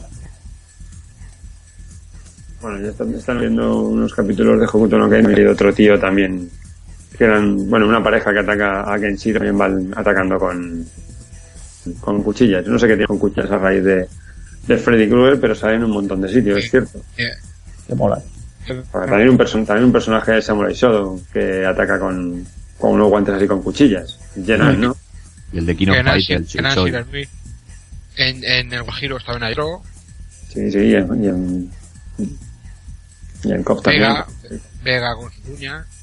Y digo yo, ¿has estado tú viendo esta noche mm, ¿ok? ¿Cuándo? Si son las una de la mañana. Bueno, mientras le está dando la cena al pequeñajo. ¿Qué te parece? Es decir, espera, espera. Que estabas viendo con tu hijo. Es muy didáctico eso. Con tu hijo. Claro, claro, está enseñando No, cultura. no, no, no, no. Yo he dicho que le estaba dando la cena, no que el pequeño estuviera viendo eso. El Ah. pequeño tenía el iPad delante de los ojos y estaba viendo el Cayu. Ya, ya. Luego el niño llegará al colegio, se le da hostias y dirá, ¡No me arrepiento de nada! Bien, bien, bien, bien. Ahora, pues, Oye, que yo estaba viendo el americano con mis hijos, ¿eh? Y no paga ni media. eh, Continuamos. Eh, sí, sí. Fase 3. Eh, la que yo, la que yo he denominado Beach of Rage. Sí. Bien, eh, bien. Los títulos son marca de la casa. Claro, claro, claro. Como debe ser, hombre. Bueno, eh, la playa, la playa. Eh, no es que salga en todos los beat'em up, pero sí que sale también en unos cuantos. Uno de los escenarios recurrentes. En este caso, una playa bastante, bastante molona. Eh, antes decíamos que el, que el aire movía, movía los papeles. Aquí lo que sí que me he fijado es que la playa está llena de mierda, porque hay un montón de latas, y que el aire sí que se lleva algunas rodando, a veces. Sí. Está llena de mierda, porque aparte de las latas también hay eh, montones de neumáticos que podemos romper. Un efecto del agua un tanto dudoso, Bueno, que no, fíjate, sí. no respeta la perspectiva. que a mí me gusta, tío. El efecto este del agua me parece curioso. Y siempre que lo juego, digo, mira que me gusta cómo está hecho el agua de esta manera. Me gusta, me hace mucha gracia, me gusta mucho. ¿Y alguien me puede explicar las micro lluvias? Buah, buah, te que te pilla una de esas y te deja guapo, ¿eh? Pero te deja empapado en un, pero en un segundo. Y, de- Es clima sí. tropical, tío. Es clima tropical de eso, de que hace un caldo de la hostia, llueve en 20 segundos y luego vuelve. ¿No viste perdidos? Es que. También. Es que me parece gracioso, ¿eh? Vas andando y te cae la tromba de agua y venga, así. Sí, sí. Es una, es una, es una playa un poquito larga, que tiene como que 10 o 12 microclimas. Sí, sí, sí. Está muy bien, ¿no? Está al nivel del resto, claro. Mm. Bueno, ¿qué nos espera al final de esta playa? Pues al final de esta playa nos aparece eh, un personaje que se llama Abadede, que es el típico wrestler, eh, luchador de pressing catch, o luchador de wrestling, de todo beat'em up, que es una copia total del Ultimate Warrior, o del Último Guerrero, e incluso hasta diría del Andore de Final Fight. Mm. Aunque, aunque en este caso es extremadamente rápido en el ataque y que además que la, la- la principal característica que tiene es que bueno siempre nos ataca siempre nos ataca corriendo hacia nosotros y que además que cuando no nos ataca corriendo y le damos un golpe eh, nos devuelve los golpes con un movimiento que te deja bastante roto. Levantas así los dos brazos como bueno, típica típico movimiento así de, de, de- de wrestling ahí, en plan, no me, no me estás haciendo daño, ¿no? También, también chiquitito, 220 y 180 kilos. Lo Como mi normal. suegra. Ahí está. 220 tu suegra. No, Sí, hijo 180 mío. kilos. Ah, 220 senta. Joder. Y, po- y porque tiene chepa, pero vamos. Con, con los cuernos es más alta. Bueno. Amor de suegra. Hmm. Bueno, José, Fase 4. fase 4. El puente, también conocido, al menos por mí, como Bridge of Rage. Claro que sí. No, no tenía ninguna duda, ¿eh? por si alguien dudaba. Bueno, eh, cosas destacables, agujeros para tirar a la gente. Y con eso básicamente hemos comentado toda la fase. Es un puente que tiene esta media reconstruir, que tiene unos agujeros un poco, bueno, un poco reguleros. El firme, la- el pavimento está un poco mal, bastantes baches. Por lo menos están los agujeros que ocupan todo un carril entero. Están marcados con vallas y demás. Sí, además, y, lo, y lo que mola el efecto de ver la ciudad dibujada al fondo con las luces. Exactamente, el escenario del fondo, el skyline está muy guapo. Sí, sí, sí, sí, sí. El fondo, el fondo, el fondo es genial. Es, es lo mejor del escenario. Bueno, y los agujeros y tirar a la gente. Claro está. Y debajo de los conos hay manzana. Ahí está. Y bueno, de Y los han, conos y han y tenido. de- Y de las vallas. Sí, sí. Y han tenido el detalle de que la- el- el- cuando llamas al coche no cae por el agujero. O sea, esquiva el agujero. Hubiera sido cachondo que se cayera por Sí, sí. agujeros. La primera vez lo pensé, digo, hostia, ahora te traeré el coche y se caerá por el agujero. Pero no, no, lo esquiva, lo esquiva. Y, con- y tiene musicón también esta canción. este- las músicas son todas buenísimas, ¿no? Pero esta me gusta especialmente. Más relajada, más, más pausada, menos mm, mm, cañera que las primeras. Guapísima. ¿Y qué más? Bueno, pues al final de la fase nos espera un final boss que se llama Bongo. Ujú. 2 metros, 220 kilos. Que es el típico Gordaken come fuego. Y que cuando te enfrentas con él, pues vas a aprender muy rápido los conceptos de gravedad y de masa. Si lo intentas levantar. Porque como lo levantes, se te cae encima y te quita un montón de vida. Te rompe la espalda. Sí. Hombre, al final, al principio es bastante chungo de pillarle la mecánica, pero bueno, eh, en primera partida ya le, ya sabes cómo tienes que esquivarlo y meterle una, una secuencia de combos por la espalda cuando pasa de largo y no es, no es demasiado complicado. Ujú. Pero es chino. El corto este es chino. No, no tenía yo ni. No lo hacía yo chino, no sé. Hacía- Fíjate tú, yo pensaba que no había chinos gordos. Mm, Fíjate. Pues nada, más, más fases. Fase. Bueno, fase 5. cinco. El barco. El barco. Bueno, eh, Ship of Rage. barco un poquito grande, ¿no? Un barco, un barco interesante. Tiene Hasta Atlántico, por lo menos. tamaño. eh, está, está, está currado. Está currado. Fase, tiene una parte, parte descubierta y otra parte cubierta. Y lo más destacable de, de esta fase, sobre todo, bueno, es que nos llevamos el coche con nosotros. Claro. Bien. El, coche puede ir dentro de un barco y nadie le pareció extraño y sin ningún tipo de problema. Eh, un barco que estaba ocupado solamente por los por los malos, alguien cargó un coche de policía para más Eh, policía. y, no le Exactamente. sor- y no le sorprende ni a Dios. Ujú. De hecho, el barco zarpa. El barco está en movimiento, o sea, tenemos también el fondo por detrás y el barco está totalmente claro que estamos moviéndonos dentro de un barco. Pero bueno, son, son razonamientos beat'em up, ¿no? Es, es aceptable. Yo lo veo así, lo plantearon así, oye, ¿metemos el coche en el barco? Sí, Ya, suena ya. razonable. Con dos cojones. Y claro, Dale, dale. sí. tuvo que estar bien, tuvo que estar bien. No, y el fondo, y decir que el fondo, o sea, el scroll con el fondo vuelve a estar también genial en esta fase. Sí. ¿Y qué más? Bueno, y al, al final de la fase, ¿quién nos espera? Pues aquí nos esperan, nos esperan dos, En este caso, en lugar de un Final Boss, tenemos dos. Eh, tenemos a las gemelas que son que se llaman Onihime y Yasa. En este caso no son altas, ni en unos 70, pero es igual. Ni, ni, ni que, vamos. Es un ripeo descarado del spread de Blaze. Son básicamente Blaze, pero de color verde. Salen por duplicado, como ya he comentado, y son durísimas de matar. Esto es el primer filtro, ¿vale? El primer sitio realmente chungo donde te van a, te van a petar unas cuantas vidas y a lo mejor hasta un continuo. Sí, sí. O sea, mm, las primeras partidas, la forma de matarlas son a base de tiros de la poli. Ni más ni menos. Se ha oído por ahí un sí, sí. ¿eh? Por eso, para mí. Se, ha oído por ahí un sí, sí de la voz de la experiencia. Sí, para vidas. Creo que ha sido el ver. Sí, sí, o sea, yo aquí he perdido créditos y hasta que hasta que no he visto en, en- en YouTube el cómo cómo atacarlas o cómo conseguir matarlas decentemente, eh, Qué sucio. esto era esto era un vacío de créditos, o sea, que para mí el juego está roto aquí. O sea, si no el juego es bastante asequible, pero con estas tías eh, en este en este punto y más adelante porque volverán a aparecer, si no fuera por estas el juego estaría ba- bastante fácil y asequible. Pero estas la ro- rompen completamente el juego, para mí, ¿eh? Vaya par de guarras. Sí, sí. Pero muy guardas.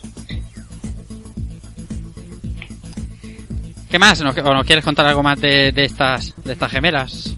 José, No, tampoco hay mucho más que contar. Que tú si intentas cogerlas, lo más normal es que te cojan ellas a ti sí, sí, y no, te sí. hagan y te hagan guarreridas y, y pues eso, que cuesta cuesta Es que no están, no están quietas, además. O sea, no puedes, No, puedes ni, ni enlazarle un puño, ni saltar y darles porque no paran, se mueven en diagonal. O sea, es que. Lo único que, lo único que yo he encontrado es dándole las espaldas a ellas y cuando te saltan, hacer el golpe de, paña, de patada y puño, que lo tiras, lo tiras para atrás, ahí las pillas siempre. Pero lo vi en YouTube.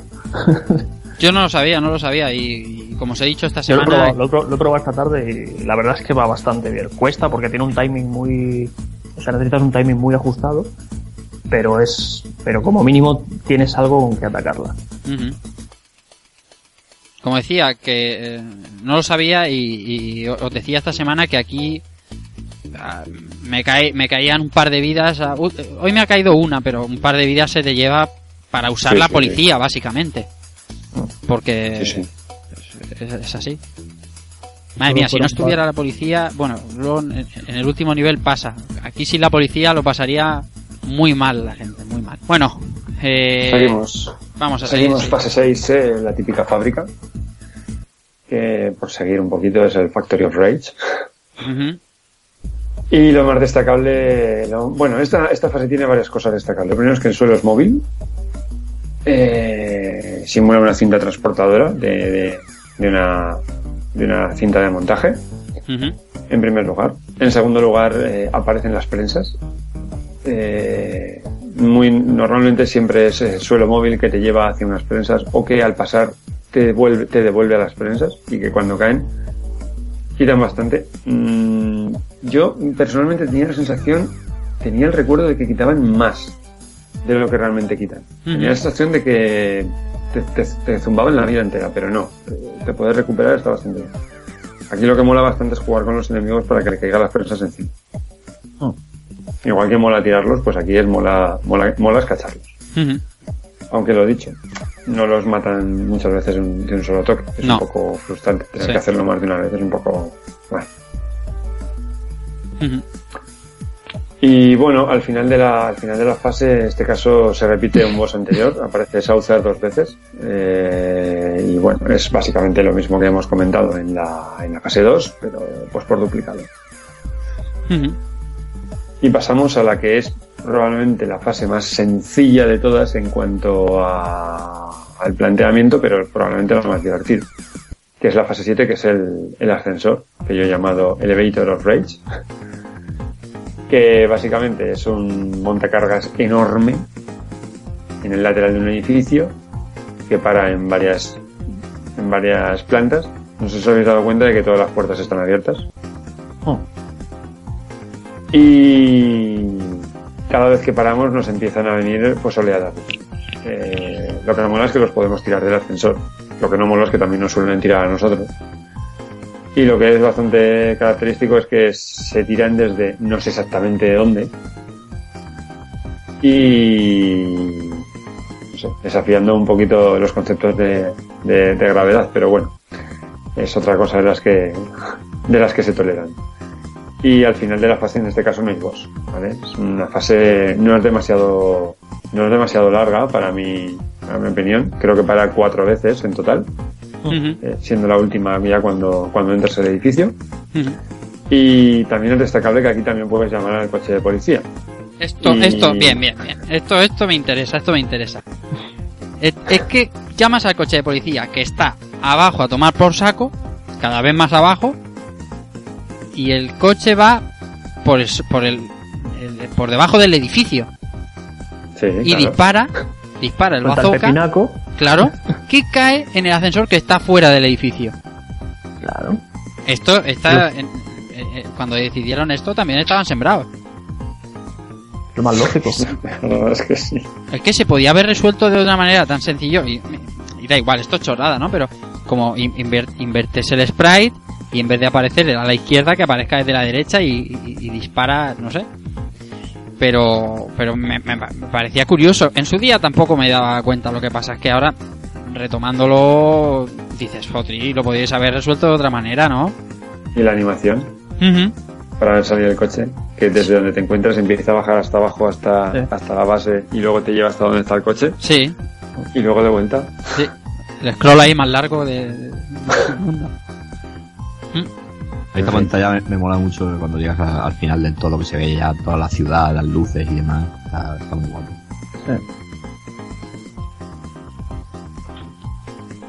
Pues nada, llegamos a la parte de arriba, ya tenemos nuestro nuestro elevator of rage eh, mm, completado y entramos al edificio. Pues nada, fase 8, última fase del juego, eh, el, el apartamento, el piso, el, la vivienda del enemigo final, que yo he llamado Apartment of Rage. Apartamento. Y bueno, es un, es un piso que es enorme, es gigantesco. Sencillamente es una planta, es que eso es totalmente desproporcionado el, el tamaño de ese, de ese piso. Es la casita de Bárcenas, ahí la tienes. Mm, Y bueno, básicamente lo que, de lo que se trata es de bueno, montones de enemigos. Aquí aparecen un montón de gente. Hay un boss rush. Van apareciendo los, los, los bosses a los que ya hemos, ya hemos matado previamente.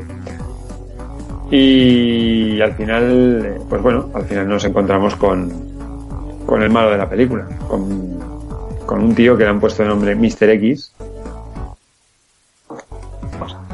Hemos, hecho un programa con un, prácticamente dedicado a la figura de G.C. Howard. Aquí tenemos uno por lo menos a la misma altura, ¿no? ¿Qué nombre le ponemos? Mr. X. Dices, vale. Joder, os habéis quedado cargos detrás de las orejas. Hostias. Es como que estamos muy cansados, queremos terminar. En fin, eh, final boss del libro, chungo, con nombre de malote, ataca con, la- con una metralleta. Y la verdad es que sí, en los otros bosses siempre aparecen masillas, siempre aparecen enemigos apoyando, aquí no paran de aparecer y ahí es más peligroso casi por el resto de la gente a la que tienes que atender que por, que por lo que es el propio, el propio Mr. X. Es muy mítica la, la conversación que mantenemos con él y las consecuencias de esta. Sin duda, la verdad es que es uno de los hitos de este videojuego y, de- y del videojuego en general. Pero bueno, esto luego, luego lo vamos a comentar en profundidad. ujú. Eh, al final este nivel, bueno, el, el boss rush, eh, evidentemente nos tenemos que volver a enfrentar a, las, a los clones de Blaze, esta vez en negro, y sin ayuda de la policía, porque hay que decir que en este nivel 8 no hay policía. No, aquí dentro del piso ya no, el coche ya no sube. El coche se ve que no podía subir y... Sí, pero Si hubiera está, un, si estaba en un barco, ¿por qué no puede estar en un edificio? eh, hubiera sido un puntazo, tío. En el, en montacargas cabe. Ahí, tío, ahí terminamos la fase, bajamos el montacarga y subimos el coche. claro, tío. Si Y entra tío. rompiendo, rompiendo la fachada. Como señores. Fallo de diseño.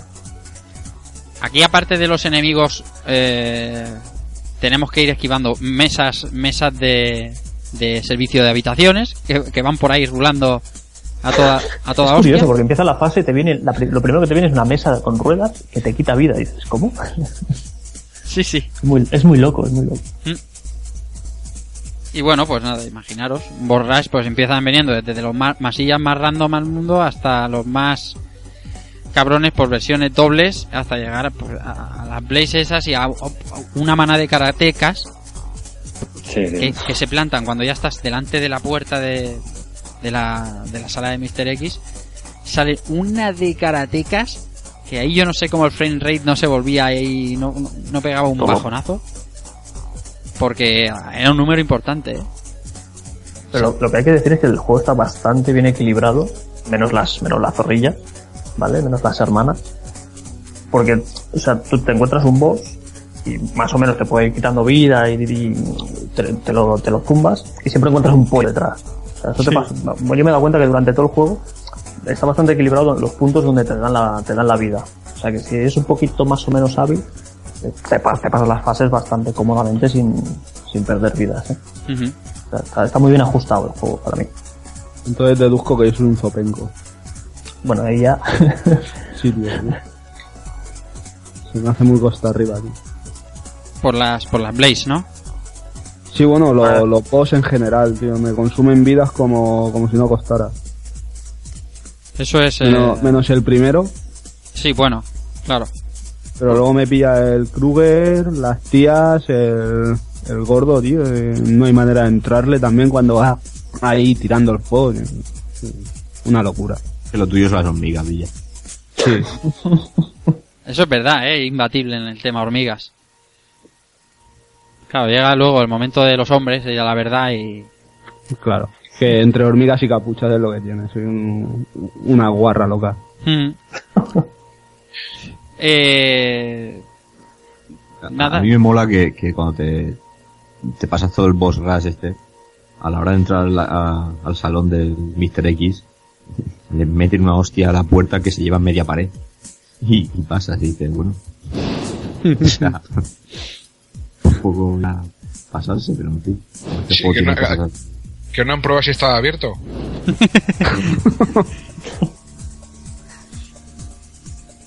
Y nada, pues eh, batalla con Mr. X, José Manuel... Y con, con Mr. X y masillas. Y masillas Sí, sí. ultra ultra random, los primeros masillas, los García, como dices tú. Sí, bueno, eso ya supongo que tiene tiene su aquel que hagan así, porque si encima nos meten otros más chungos hubiera sido un poco a ese- a esa cantidad de peña que sale ahí al final es un poco Hmm. hubiera sido un poco complicado. Pero Bueno, yo creo que la, la dale, En dale. en el Golden Axe te metían al de Atader y a los esqueletos del copón ahí. Sí, se quedan a gustísimo. O sea, O sea, ahí ¿sabes, sí que fueron cabrones. ¿Sabes lo que creo que es la diferencia? Que este juego te consola, entonces Sí. no, no necesita, no, a nadie le es necesario que eches otro crédito. Entonces, creo yo, eh, luego a lo mejor, no Estoy, sé. estoy con- yo estoy contigo, Rafa. eh. Cuando decíais lo del Golden Axe, digo, es que uno es para arcade y es para que te dejes la pasta. Hmm. Y este realmente, pues le vas dando al estar y tienes tus tres, tres cuatro créditos y si te lo pasas bien y si no, a la siguiente te lo pasará. O sea, Hmm. No, desde, desde luego que en el, en el Golden Axe es, mm, o entrabas con el dragón Ya te o digo. entrabas con el dragón, porque si no, Es si que no mueres como, como vamos. los putos esqueletos. En fin, pues nada, ya hemos hablado de- del, del desarrollo, ¿vale? De, de fases y ahora lo que vamos a comentar son un poquito lo- los finales que tiene el juego, ¿vale? Y es que tras, tras alcanzar el final y llegar a Mr. X, pues todavía tenemos algo que hacer. Entonces, hay que tener en cuenta que según las decisiones que tomemos vamos a ver un final distinto de los disponibles, ¿vale? Entonces, todos atentos que esto tiene su gracia. Mm, Esto está disponible sobre todo en el modo dos puntos, ¿vale? En primer lugar vamos a comentar el final bueno, que es el más sósico de todos. ¿vale? Eh, Al entrar con Mr. X nos va a preguntar si queremos ser su mano derecha. Entonces, los dos, los dos players que estamos jugando le tenemos que contestar que no. Y acabamos con él de forma totalmente no. ¿vale? Entonces lo que hace es sencillamente, pues bueno, sale el final que vemos en el modo de un jugador, que es el final bueno, pues hemos liberado a la final, a la ciudad, perdón, y el, y el sindicato del crimen del que nos enfrentábamos, pues, pues ha sido desarticulado un triunfo para, para los para los polis. Pero luego eh, está ahí, el que se denomina el final malo. ahí- digo que en el final, bueno, ahí sale nuestro auténtico protagonista, que es el poli que iba dentro del coche, dándole la mano a Axel y tal. Eh, y por fin, por fin le vemos la espalda a ese hombre, ese auténtico protagonista del juego, que estaba en el coche ahí escondido como una comadreja. Sí, también es bastante destacable la última foto que aparece, que también es el principio del- de la segunda parte del juego, Sí, con el escritorio de Mr. X, la ventana y Mr. X en el suelo y los, y los protagonistas mirándole. Que también no sé exactamente en qué ángulo tomaron esa foto para luego tenerla ahí de, de- de instantánea de recuerdo la tomaron desde el coche. sí joder, joder. supongo que alguien se metió en una cámara de CCTV para, para exportar una fotografía y sacarla en fin Eso era el final bueno. Y ahora nos decía, final malo. Aquí vale, el, final, el final malo que para mí al fin y al cabo es lo, lo, lo más molón que es no sé si llamarlo malo o al final es el bueno porque es el más complicado de sacar bueno atentos como ya hemos comentado, Mr. X nos pregunta si queremos a su madre. Entonces, si ambos contestan sí, lo que hace es devolvernos a la fase 6. Y tenemos que volver a jugar hasta llegar hasta allí. Vale. Mal. Si ambos contestan no, pues bueno, nos enfrentamos a Mr. X y obtenemos el mismo final que en el modo multiplayer, que es el final bueno que ya hemos comentado. Entonces, lo que hay que hacer es que uno de los jugadores contesta que sí y el otro que no. Entonces lo que hacemos es habilitar el final mal. Entonces, en este momento, Mr. X se dirige al que ha contestado afirmativamente y le pide que pruebe su delantal matando al compañero. Así que lo que hacemos es enfrentarnos entre nosotros en una pelea fratricida y el vencedor le vuelve a preguntar. Entonces, lo ideal sería que el mismo que ha contestado sí antes sea el que acabe vencedor. Más que nada por mantener un poco de coherencia narrativa en el, en, en el juego. Pero bueno, en cualquier caso, si el que ha ganado ahora le contesta que no, ¿eh? ¿Por qué? Si hablo de contestamos que sí, nos vuelven otra vez a la fase 6. Joder.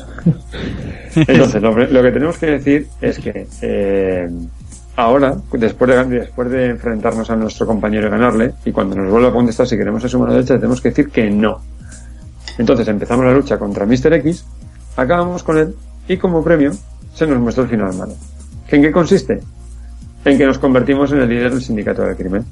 Y terminamos sentados en la silla de Mr. X dirigiendo el, el cotarro con una sonrisa así socarrona de tipo malo al final. Y de hecho te aparece, te aparecen las las letras bad ending encima como última, como la última instantánea, lo cual es bastante cansado. Yo de esto no tenía ni puta idea, macho. No. Loco, loco me he quedado. Pero, pero esto en su época, cuidado, ¿eh? porque esto no, no tenía mucho No, juego. no, no, eso, eso es copón en su época y ahora, te lo juro que yo no sabía nada de todo esto y me estoy quedando aquí ahora mismo con los ojos ojipáticos. Es muy bestia, esto del doble final este y mucho, y, y el tema que suena en el final malo es, es tremendo. Se llama You Are a Bad Guy. Es un chico malo. ¿eh? Ahí. Estuvieron bien.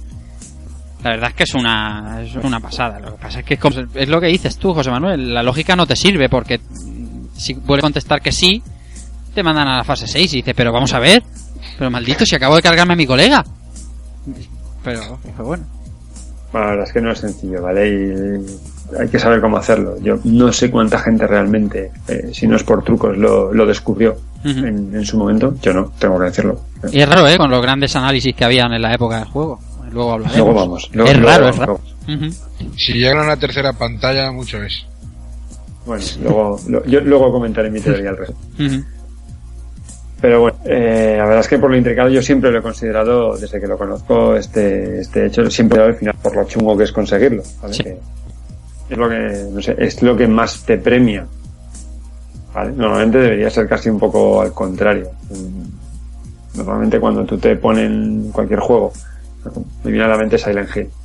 Eh, si vas por el camino del medio, por el camino fácil, normalmente te dan acceso a los finales mm, menos currados para ver el final bueno, bueno de verdad, te lo tienes que currar bastante.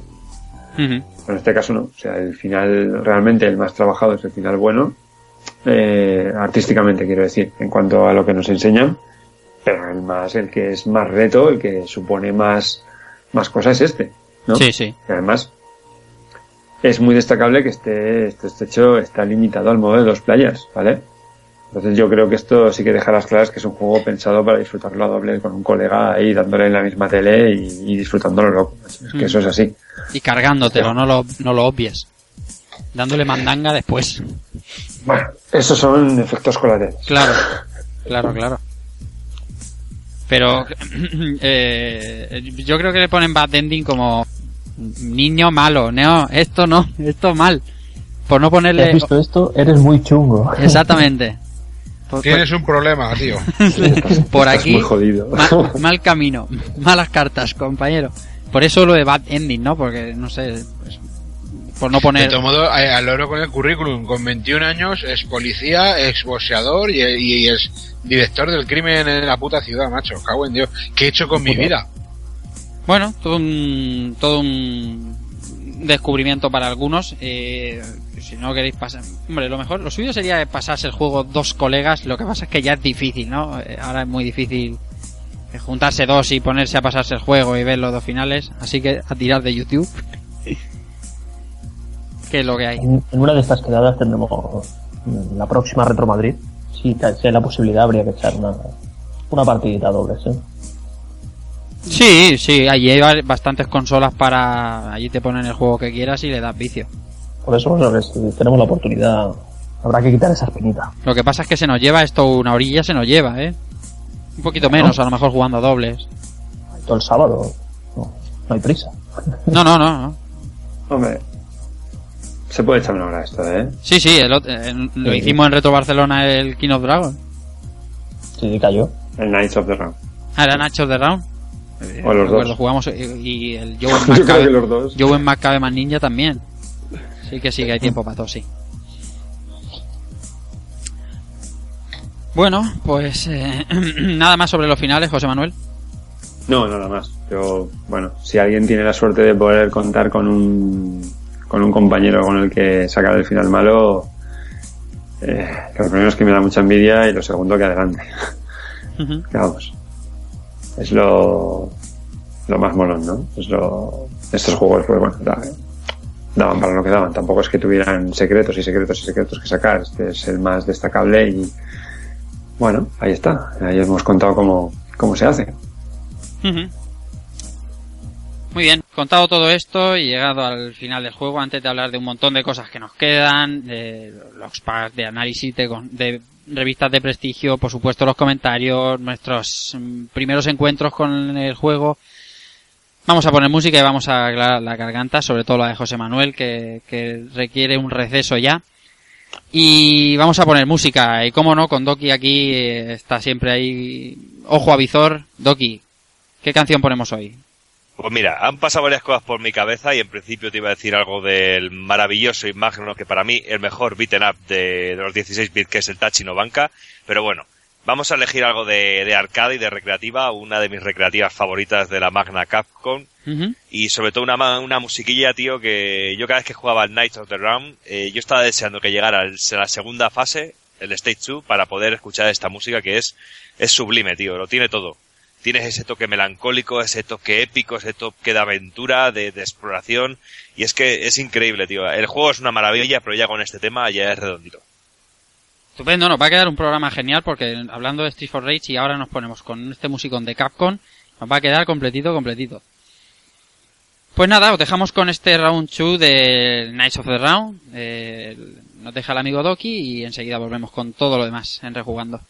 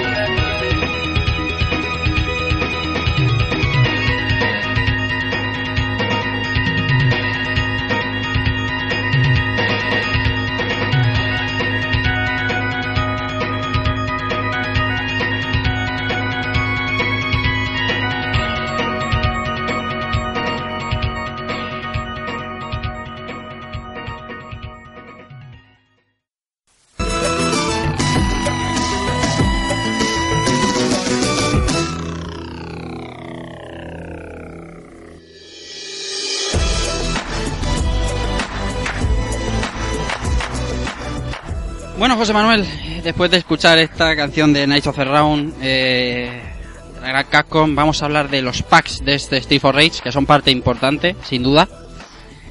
Eh, así que tú no tiras. Sí, bueno. mm, la verdad es que Streets of Rage eh, es un mito por muchos motivos, ¿vale? La música, esta jugabilidad endiablada de la que hemos estado hablando, lo que supuso para, para Mega Drive el, el salir ese título al mercado.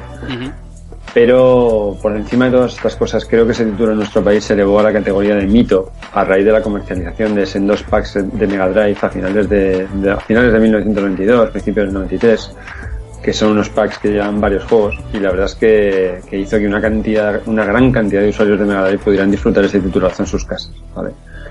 Los packs, como, pues como ya he dicho, fueron dos. Eh, el primer pack fue el que se denominó Mega Pack, que incluía una Mega Drive, dos, eh, dos Control Pad, eh, Sonic, mm, presente en todas las, en todas las Mega Drive vendidas, y luego el, el cartucho Mega Games 1, que incluía eh, ITR-90, Column y Super Game.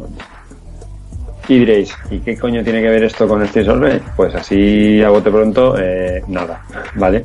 Pero eh, a la par que se comercializó este Mega Pack, se, la- se lanzó también eh, el que se llamó el, el, Mega, el Pack Mega Acción, que incluye, o que incluía, mejor dicho, ojalá todavía lo incluyese, la Mega Drive, dos Control Pad, Sonic, por supuesto, y Mega Games 2. Y Mega Games 2 tenía The Revenge of Shinobi, Golden Axe y el susodicho Streets of Rage.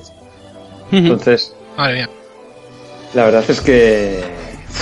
eh, joder, eh. Eh, vaya, vaya dos packs. Y vaya, tengo. vaya dos packs y sobre todo que esto es patrio, que esto es una idea patria de- del amigo Paco Pastor, Totalmente cierto. que en aquel cierto. momento era el encargado de Sega España y era una estratégica que, que, que, que llevó a cabo para poder eh, ser un pepinazo la, la Mega Drive, tío, y bien que lo consiguió, porque ahora en, que en todas las tiendas de segunda mano encontramos un montón de Mega Games, pero el Mega Acción es más, más complicado verle en las tiendas de segunda mano porque es más jugoso ese juego, porque trae Sí. auténticos juegazos. Sí, la verdad es que luego al final eh, el cartucho el cartucho en sí mismo simplemente llevaba la portada que ponía Mega Games y una pantalla de selección con las eh, tres caratulitas en pequeño de cada uno de los juegos para seleccionar lo que a lo que queríamos jugar.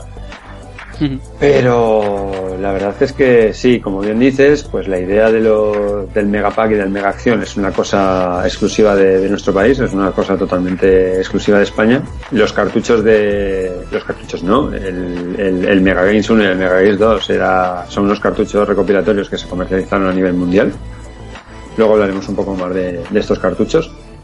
Pero la verdad es que fue, fue un auténtico pelotazo, ¿eh? porque a mí personalmente el Mega, el Mega Pack, por el tipo de juegos, mm, me llamaba menos la atención, ¿vale? Nunca me terminó de, bueno, sí, Sonic está, está genial, obviamente, pero los otros tres títulos, pues, me dan un poco igual.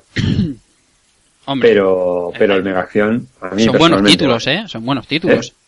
Sí, sí, sí, sí, pero que es una cuestión totalmente personal, ¿eh? No los estoy despreciando. Lo Mm. que pasa es que uf, a, mí el, a mí el Mega Games 2 me tiraba mucho, ¿eh? Si no vi Golden Axe y Streets of Rage es una combinación que, que, que uf, incontestable. Tienes, ahí hora- tienes horas ahí para viciar malamente, tío. Sí, sí, sí, vamos, que te, te ponen un pack de estos en casa y por un año y pico te puedes olvidar de comprarte juegos. O sea, no, te- no pasa nada. Sigues teniendo, sigues teniendo vicio para aburrirte. Y además, de- en el Mega, en el Mega Acción con un par de títulos que son multi, que son multijugador. Que podían jugar dos, el Streets of Rage y el Golden Axe. Lo que no sé es por qué, ya le preguntaré a Keiko sobre, sobre cómo estaba presentado esto, eh, ¿por qué ponía... eh, tengo dos dudas. ¿Por qué ponía Shinobi en vez de The Revenge of, of Shinobi en la, en la caja de la consola? ¿Y por qué Street for Rage tenía otra, otra fuente, otro tamaño, estaba destacado? Mm, no sé. no era tan conocido por lo menos por aquí hasta que no salió este Mega Acción. ¿Por qué no le pondrían The Revenge of Shinobi? Porque Bueno, porque pues porque el arcade de Shinobi era, era fue un hit que lo conocía todo el mundo. Y Supongo pusieron- que para destacar el, el concepto de Shinobi, no tanto de Revenge of Shinobi, que no era el mismo juego, ya, ya. realmente. Claro, claro. Por eso me, me Que, lo, que realmente era un juego muy superior al otro, pero bueno. Sí, sí. El pack este venía con dos mandos también, ¿no? ¿Es? Sí. Sí, sí. No me acuerdo. Buah, madre mía. Sí, oye, pero por, re- por regla general todas las Mega Drive venían con dos mandos, creo, ¿eh? Todos los No, no, la mía no. La mía es de la época del No. Altered Beast Sí, sí. y, Ah, y vale, es de vale. un mando, es de un mando. La mía, la mía es de un mando también. Eh, Claro, y Sony. Yo estoy, viendo, yo estoy viendo aquí en mi caja que es la del Sonic y viene sí venía con dos mandos. Ajá. ¿A cuánto iba el pack este? 23.400 pesos Sí. más Sí, sí. Pero un pedazo de pack, ¿eh? Ya lo creo. Y algo que molaba también que venía con las cajas originales, que venían con los juegos en caja, que no venía únicamente como el ca- con el cartucho, como ocurría en Super Nintendo, por ejemplo, que te venía el Street Fighter 2 y el Mario World y te venía solo el cartucho pelado. El cartucho. Ujú. Y esto, Keiko, eh, las cajas especiales pa- para, para la ocasión, ¿no? De Mega Drive. Ya no teníamos la típica caja negra cuadrito solo. Ya teníamos ahí nuestros personajes, ¿no? No, sí, le daban un poquito ya. Teniendo en cuenta los juegos que eran, pero le daban un, un toque más especial, ¿no? Porque. Digamos que la, la ocasión lo merecía. Pero vamos, que tampoco es que se. No se mataron, ¿no? mucho, pero bueno, le tenían un toque distintivo y corporativo que, que siempre llamaba la atención. Por lo menos bien presentado, eso, eso siempre.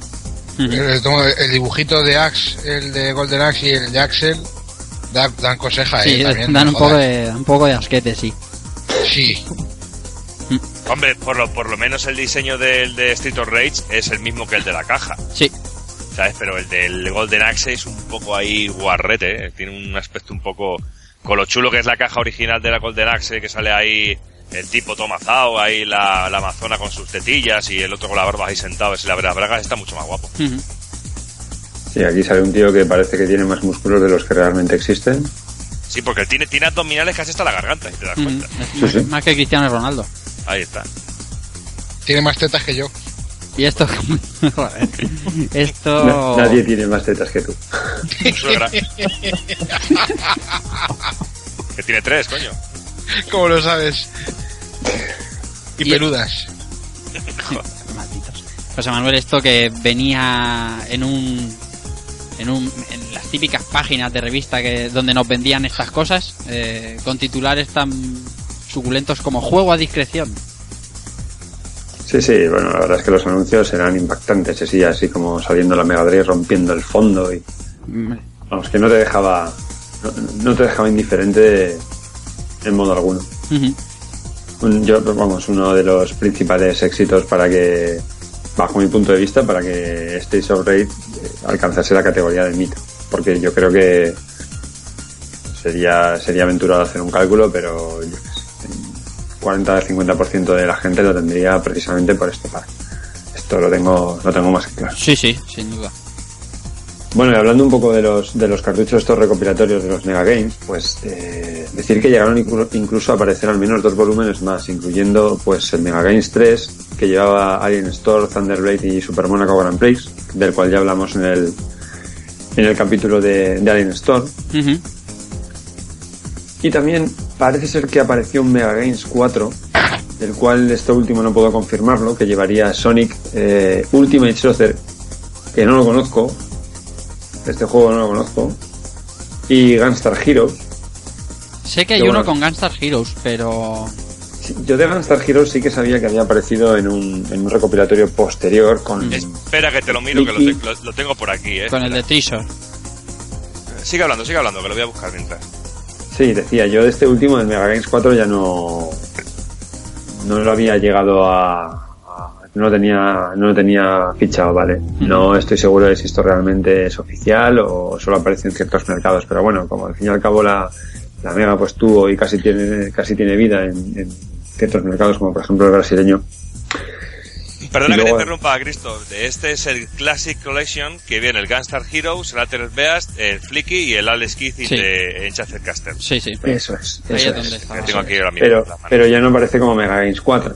No. Eso es lo que me, eso es lo que me sorprendía a mí. Yo este otro, el otro que comentas, sí que lo, sí que lo tenía, sí que lo tenía fichado. Mm. Pero lo del Mega Games 4 personalmente no. Los tres primeros sí, el otro no. Pero bueno, lo he dicho. Al fin y al cabo, entre, entre mercados alternativos, mercado brasileño, consolas clónicas y que realmente son clónicas pero son oficiales porque tenían licencia. Bueno, no lo tomaría como algo, algo falso, ¿vale? En principio vamos a darlo como bueno, estos cuatro títulos. Pero bueno, los que sí que fueron aquí, al menos en nuestro mercado, eh, que ya forman parte de, de- de lo que sería casi categoría de mitos, son el Mega Games 1 y el Mega Games 2. Y principalmente son por estos dos packs que hemos comentado. Luego apareció también en el, en el cartucho de 6. En el. eh, ¿cómo, cómo se llamaba el, el cartucho este que era blanco y traía pues eh, Mega Games 1 y 2 juntos? Traía.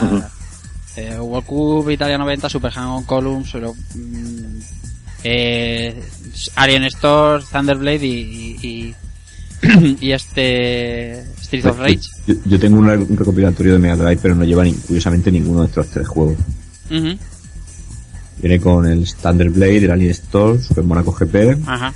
Italia 90, Columns y alguno que se me queda ahí colgado. Super no- Hang-On. Super Hang-On. Super Hang-On, O- sí. sí, sí. Es O que, sea, que se- lo que sería el 1 y el 3. sí. Yo recordaba algo de esto y por eso tiro, estaba tirando memoria porque yo no tenía ni, no he tenido ninguno hasta que no los compré posteriormente. porque ya os digo, mi consola era de la época del Altered Beast y sí recuerdo que pues, familiares o amiguetes tenían cartucho de 6 y creía que venía pues un mezclado con en el, entre el que estaba Street for Rage. Pero ya digo, hace mucho tiempo que no veo un cartucho de esos. Y luego también, no lo habéis nombrado todavía, también salió el recopilatorio para Mega CD. Ahí que está. venían el que se llamaba eh, Classic Arcade Collection y que venían el Golden Axe, el Super Monaco GP, el Street of Rage, el Remain of Shinobi y el Columns. También. Que es una pena que no viene nada remasterizado, como que ya siempre digo que hubiera sido una delicia poder jugar al, al Street of Rage con la música remasterizada y como, como ocurrió en el Final Fight CD, que es una auténtica delicia escucharlo. Sí, es una pena. El juego, las recopilaciones de juegos tal cual estaban en, en Mega, pero, pero para CD, ¿verdad? Pero para Mega CD, sí, lo mismo. Pues eh, rebasados los packs, eh, yo creo que es, es hora de echar mano de Keiko y de, de darle un vistazo a las portadas de este, de este Street for Rage, ¿no? ¿Tú qué dices, Keiko? Habrá que, habrá que mirarlas. Venga, tírale. Vamos a ver.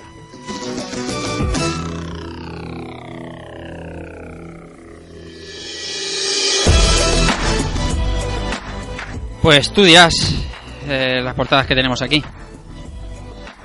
Bueno, pues vamos a comenzar por, digamos, la, la portada que cono- conocimos aquí, o en Occidente, por decirlo de alguna manera, que es la, la mítica escena esta que se ve el Axel y Blaze eh, luchando en plena calle, pegando pa- sendas patadas aéreas, que se ve a Blaze curiosamente con un traje blanco Sí. y peleando contra un tío que lleva una máscara de hockey, que bueno, Sí, que es clavado a Jason.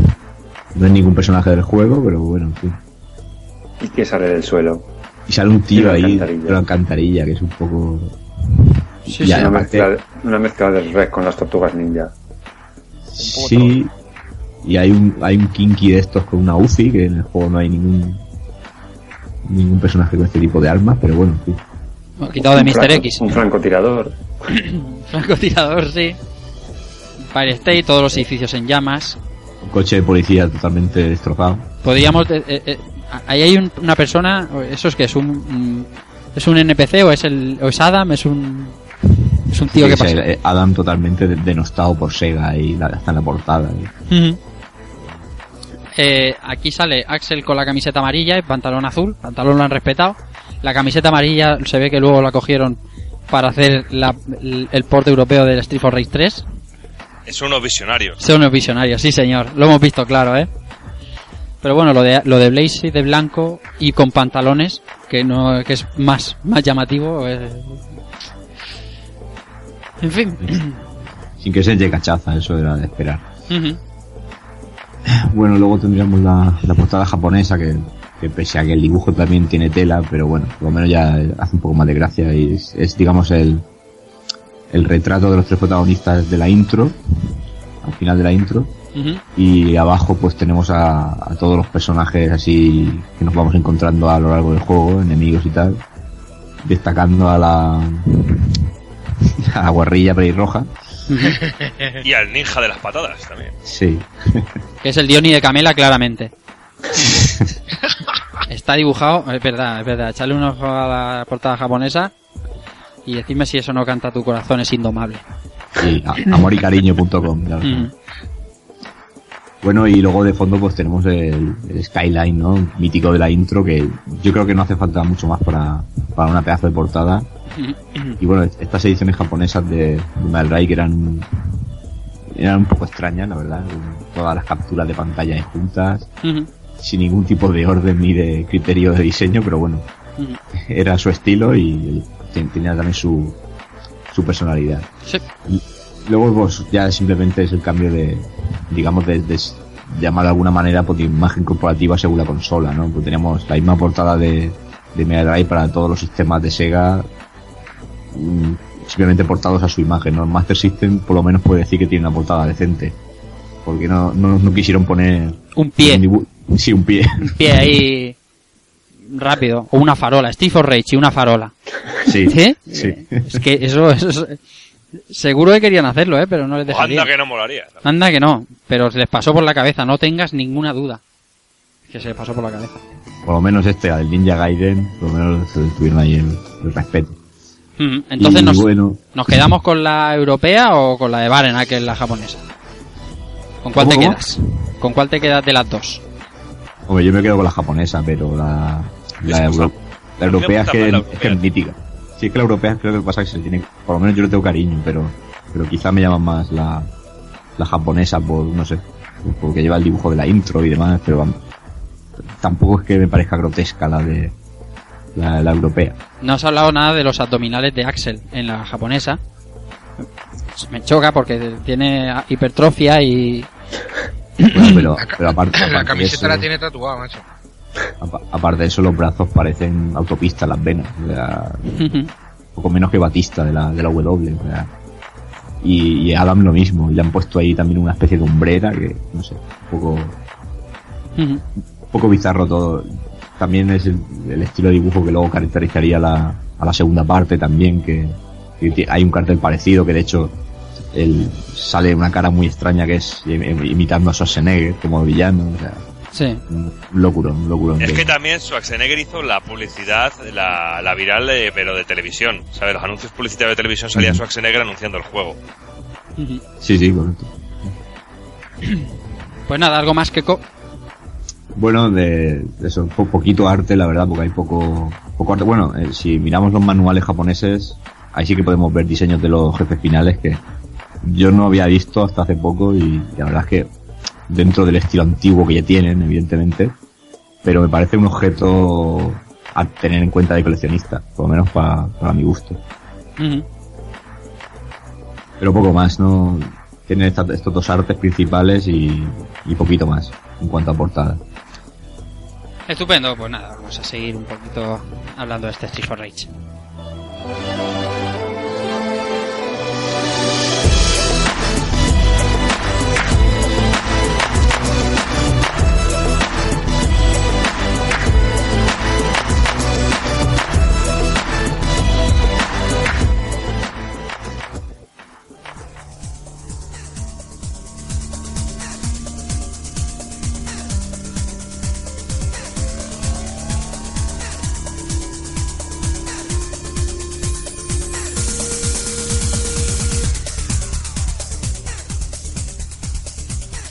Bueno, José. ¿Qué más nos Vamos a, cuentas? vamos a hablar un poquito de las curiosidades, ¿no? Sí, unas cuantas cosas que hemos aquí eh, recopilado para, para darle un poquito más de, de- de empaque a todo lo que estamos contando. Ya lo ha comentado antes Borja, pero bueno, el coche que nos ayuda es el mismo que aparece en el, en el arcade eSWAT, también de Sega. ¿Vale? Esto lo podéis comprobar, que es el mismo diseño de coche. Casi podríamos decir que ripearon el sprite de los dos juegos. Eh, también tenemos por aquí anotado que durante la fase de desarrollo el, el título del juego eh, era Dragon SWAT o, o D-SWAT, ¿vale? También estaría muy relacionado con, con el otro título que acabamos de comentar. Eh, el juego, el, el juego estaría basado, se rumorea, esto es solo un rumor, que estaría basado en una versión modificada del engine de, de Golden Axe para, para la versión de, de Mega Drive. Eh, bueno, esto difícilmente es eh, comprobable. Comprobable, Esto sí. es, o sea, o te lo crees o no, y punto. Bueno, otro dato bastante interesante es que eh, las versiones eh, USA, japonesa y euro son idénticas, ¿vale? Es, realmente es el mismo cartucho y dependiendo del, del idioma del sistema en el que, en el que estemos cargándolo, cambia el título. Y simplemente vamos, vamos a un emulador, ponemos la, la versión y con la misma ROM nos aparecerá en el título de la, del juego o Streets of Rage para el mercado USA y europeo o Barenacker para el mercado japonés. Todo lo demás, exactamente igual. Aparte de que luego las consolas fueran a 50 o 60 Hz, que eso, Eso es tema propio del hardware. Precisamente esta semana he comprobado en carne el tema de 50 los 50-60 Hz. Ujú. Que no sé por qué arranqué el juego y tenía, la- tenía el emulador en modo europeo. Dije, ¿por qué coño va tan lento ahora? Dije, hostia, los hercios. Digo, no puede ser que sea tan fiera la, la diferencia. Y es, es abismal. O sea, la diferencia es abismal. Me sentí, digo, hostia, nos, nos estuvieron aquí engañados, pero... pero bueno, lo hemos comentado muchas veces, ¿no? Lo, lo de siempre, los Otra. 50-60 hercios de, de los palos. Más curiosidades, José. Bueno, existe una versión arcade del juego. Vale, eso es cierto, es un no es un no es un mito. Eh, pero hay que tomarlo un poco con, con pinzas, ¿vale? Lo que se hizo fue portar el juego al formato Megatech, que era el formato que, un formato que utilizaba Sega para transformar los juegos de Mega Drive en sistemas arcade. Y básicamente es el mismo título al 100%, o sea, no cambia nada. Es el mismo juego, pero que se juega en máquinas de arcade. Vale, ¿qué más cosas? Pues Sega y Tiger lanzaron una versión handheld de las Game Watch del juego, que, pues bueno, está ahí como curiosidad. Si alguien, no sé, igual alguno hasta la, hasta llegó a jugar en su momento. Bueno, esta sí que es buena. En la carátula eh, de Estados Unidos y de Europa de Final Fight 2 de Super NES, fijaos a dónde nos vamos, se ripean partes de la portada de Streets of Rage 1 y 2. ¿Vale? Además, eh, hay una comparativa que podemos encontrar por, por ahí por internet y hay ciertas partes, por ejemplo, lo que acabamos de comentar de la, la alcantarilla, el trocito ese de que sale alguien de la alcantarilla, ese elemento está en la portada del Final Fight 2 tal cual. Algún enemigo que aparece también eh, lo han cogido tal, de la misma pose y tal como sale. O sea, es como que hubieran puesto a Mike Hagar haciendo una, una patada voladora a, un, a otro de los enemigos y el resto de las partes los hubieran copiado directamente de estos títulos. Pero esto no es que estén inspiradas, es que es el mismo dibujo, exactamente igual. El mismo trozo cogido, copiado y pegado en la otra portada. La verdad es que esto es bastante, bastante, bastante raro. Esto sí que no me pasa en la versión de, en la versión japonesa de Final Fight 2. A ver, más cosas que tenemos por aquí. La portada europea y USA, que es que acaba de comentar Co, de, de este juego de Streets of Rage, está inspirado en el póster de la película Sister Street Fighter de Sony Chiba. ¿Vale? Esto podéis ir a buscar el póstercito y veréis que, eh, sobre todo, el- la pose que hemos estado comentando de, de Blaze, vestida de blanco, es un calco de lo que sale en este, en este título.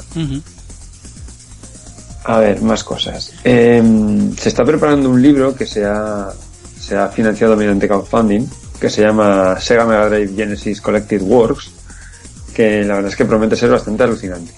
¿De acuerdo? Es un libro que ha mostrado parte de los artworks originales de este título, incluyendo eh, la secuencia dibujada de- del final. ¿Vale? Y lo va a publicar una, empresa que se llama Read Only Memory y lo podemos encontrar en su website que es eh, VG, perdón, que tienen dos libros eh, publicados, bueno, uno publicado sobre la historia de Sensible eh, Software. Y este segundo sobre, sobre Sega Mega Drive. Que de verdad, echarle un vistazo porque es que promete ser una auténtica, una auténtica gozada. Y la gente que, la gente con la que han contado están los más selectos de, de la historia de Mega Drive. Lleva por llevar, lleva incluso planos de diseño empresarial de, de la, de la propia máquina. ¿Vale? Sí. 30 libras pone y, y es para junio, o sea que está aquí casi sí. ya. Casi ya. Y de Sí, la, nombres, forma, la forma barata para conseguirlo seguramente hubiera sido haberse estado al tanto del crowdfunding. claro. Pero bueno, 30 Pero- libras, bueno, 30 libras. se puede hacer. Se puede, se puede. Se puede. Puede ser interesante. Yo este la verdad es que sí que los tengo en los futuribles. Ujú. Bueno, más cositas. Eh, decir que el juego solamente ocupa 4 megabits o 512K. Ahí está el dato para el que le interese este tipo de cosas. Eh, Streets of Rage Remake. ¿Vale? Quedaos con este nombre. Seguro que muchos ya lo conocéis, que os habéis dejado los dedos jugando. Y bueno, pero para el que no lo conozca, pues bueno, yo os recomendaría que dejéis el podcast y lo vayáis a buscar desde ya mismo. Y que le peguéis un tiento. Y no voy a comentar mucho más porque es, tengo la firme voluntad de hacer un programa sobre, sobre este remake. Porque para mí es que es una, es un, es un claro ejemplo de, de neo retro, ¿vale? Por llamarlo de alguna forma. Juego que es un juego fan, un juego totalmente homebrew, que supera a todos los originales y que plantea algo que es auténticamente alucinante. Y al Bueno. cual Sega no le hace mucha gracia. No, parece que no. Pues porque son gilipollas. Bueno, es lo que tiene. Yo creo que les da rabia no, no poder hacer algo tan bueno. Sí, sí, no. Eso, eso lo tenemos todos claro. Bueno, más cosas. Eh, bueno, cada personaje representa un color distinto, lo hemos visto. Adam es de color amarillo, Axel azul, Blaze de rojo. No, Adam no Adam- es amarillo. Adam no es de color amarillo, ¿eh? Eh,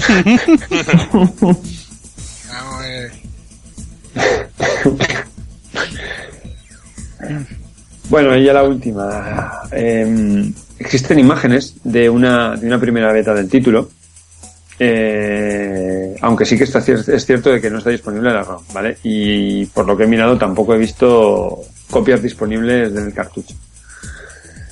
Como decía, existen unas primeras imágenes de una beta. En esas imágenes, bueno, lo que podemos ver es algunos enemigos con un aspecto algo o alguno o incluso bastante cambiado. Y lo más importante de todo es que Adam y Axel se llamaban Wolf y Hawk. ¿Vale? Eh, esto tiene esto ahora vamos a entrar un poquito más a, a, a comentar eh, este tema en, en el siguiente en el siguiente punto pero vamos quedaos con este tema porque esto sí que lo podemos consultar por ahí podemos ver estas imágenes. Muy bien. Una que, mm, bueno, no, mm, no es curiosidad y, y puede que no tenga nada que ver. Eh, esta semana mirando cosas sobre el título, hay un título en Master System que eh, se llama Flash Gal, que yo no había probado nunca. Y lo he probado porque me habían dicho que sale un spray muy parecido a Blaze y tal, y es un beat'em up también. Y oye, eh, sí que tiene que haber cierta inspiración en, en ese en ese spray de Flash Gal, que es anterior, evidentemente, a este Street of Rage. Y, y, y la verdad es que es, es curioso, me ha resultado echarle un ojillo si podéis. Flash Gal, como Flash Gal, Gal, no Girl. Y echarle un ojillo que veréis como es muy muy parecida a Blaze esta, esta chica. hostia, verdad. ¿Verdad? Sí, sí, es que Sí, además sí, tiene sí. cosas, tiene muchas cosas tomadas, no solo Blaze, sino el juego tiene muchas cosas que parece que estén inspiradas en ese, en ese Flash Gal. estoy viendo ahora la pantalla de récords y la postura donde sale el tío sentado en el Sí. sillón es la misma que adoptan los personajes en el final malo del juego Eso es, sí señor. con las piernas cruzadas Ujú. Sí, tiene detallitos que merece la pena ver y que yo mm, reconozco que no tenía ni, ni la menor idea. Bueno, eh, antes de, de pasar al, al siguiente bloque, eh, Borja, tú que eres Sí, un jugador, un jugador que lo juegas todo lo que se te cruza en tu mano, ¿tú has probado las versiones de Game Gear, Master System de, de este primer Street for Rage?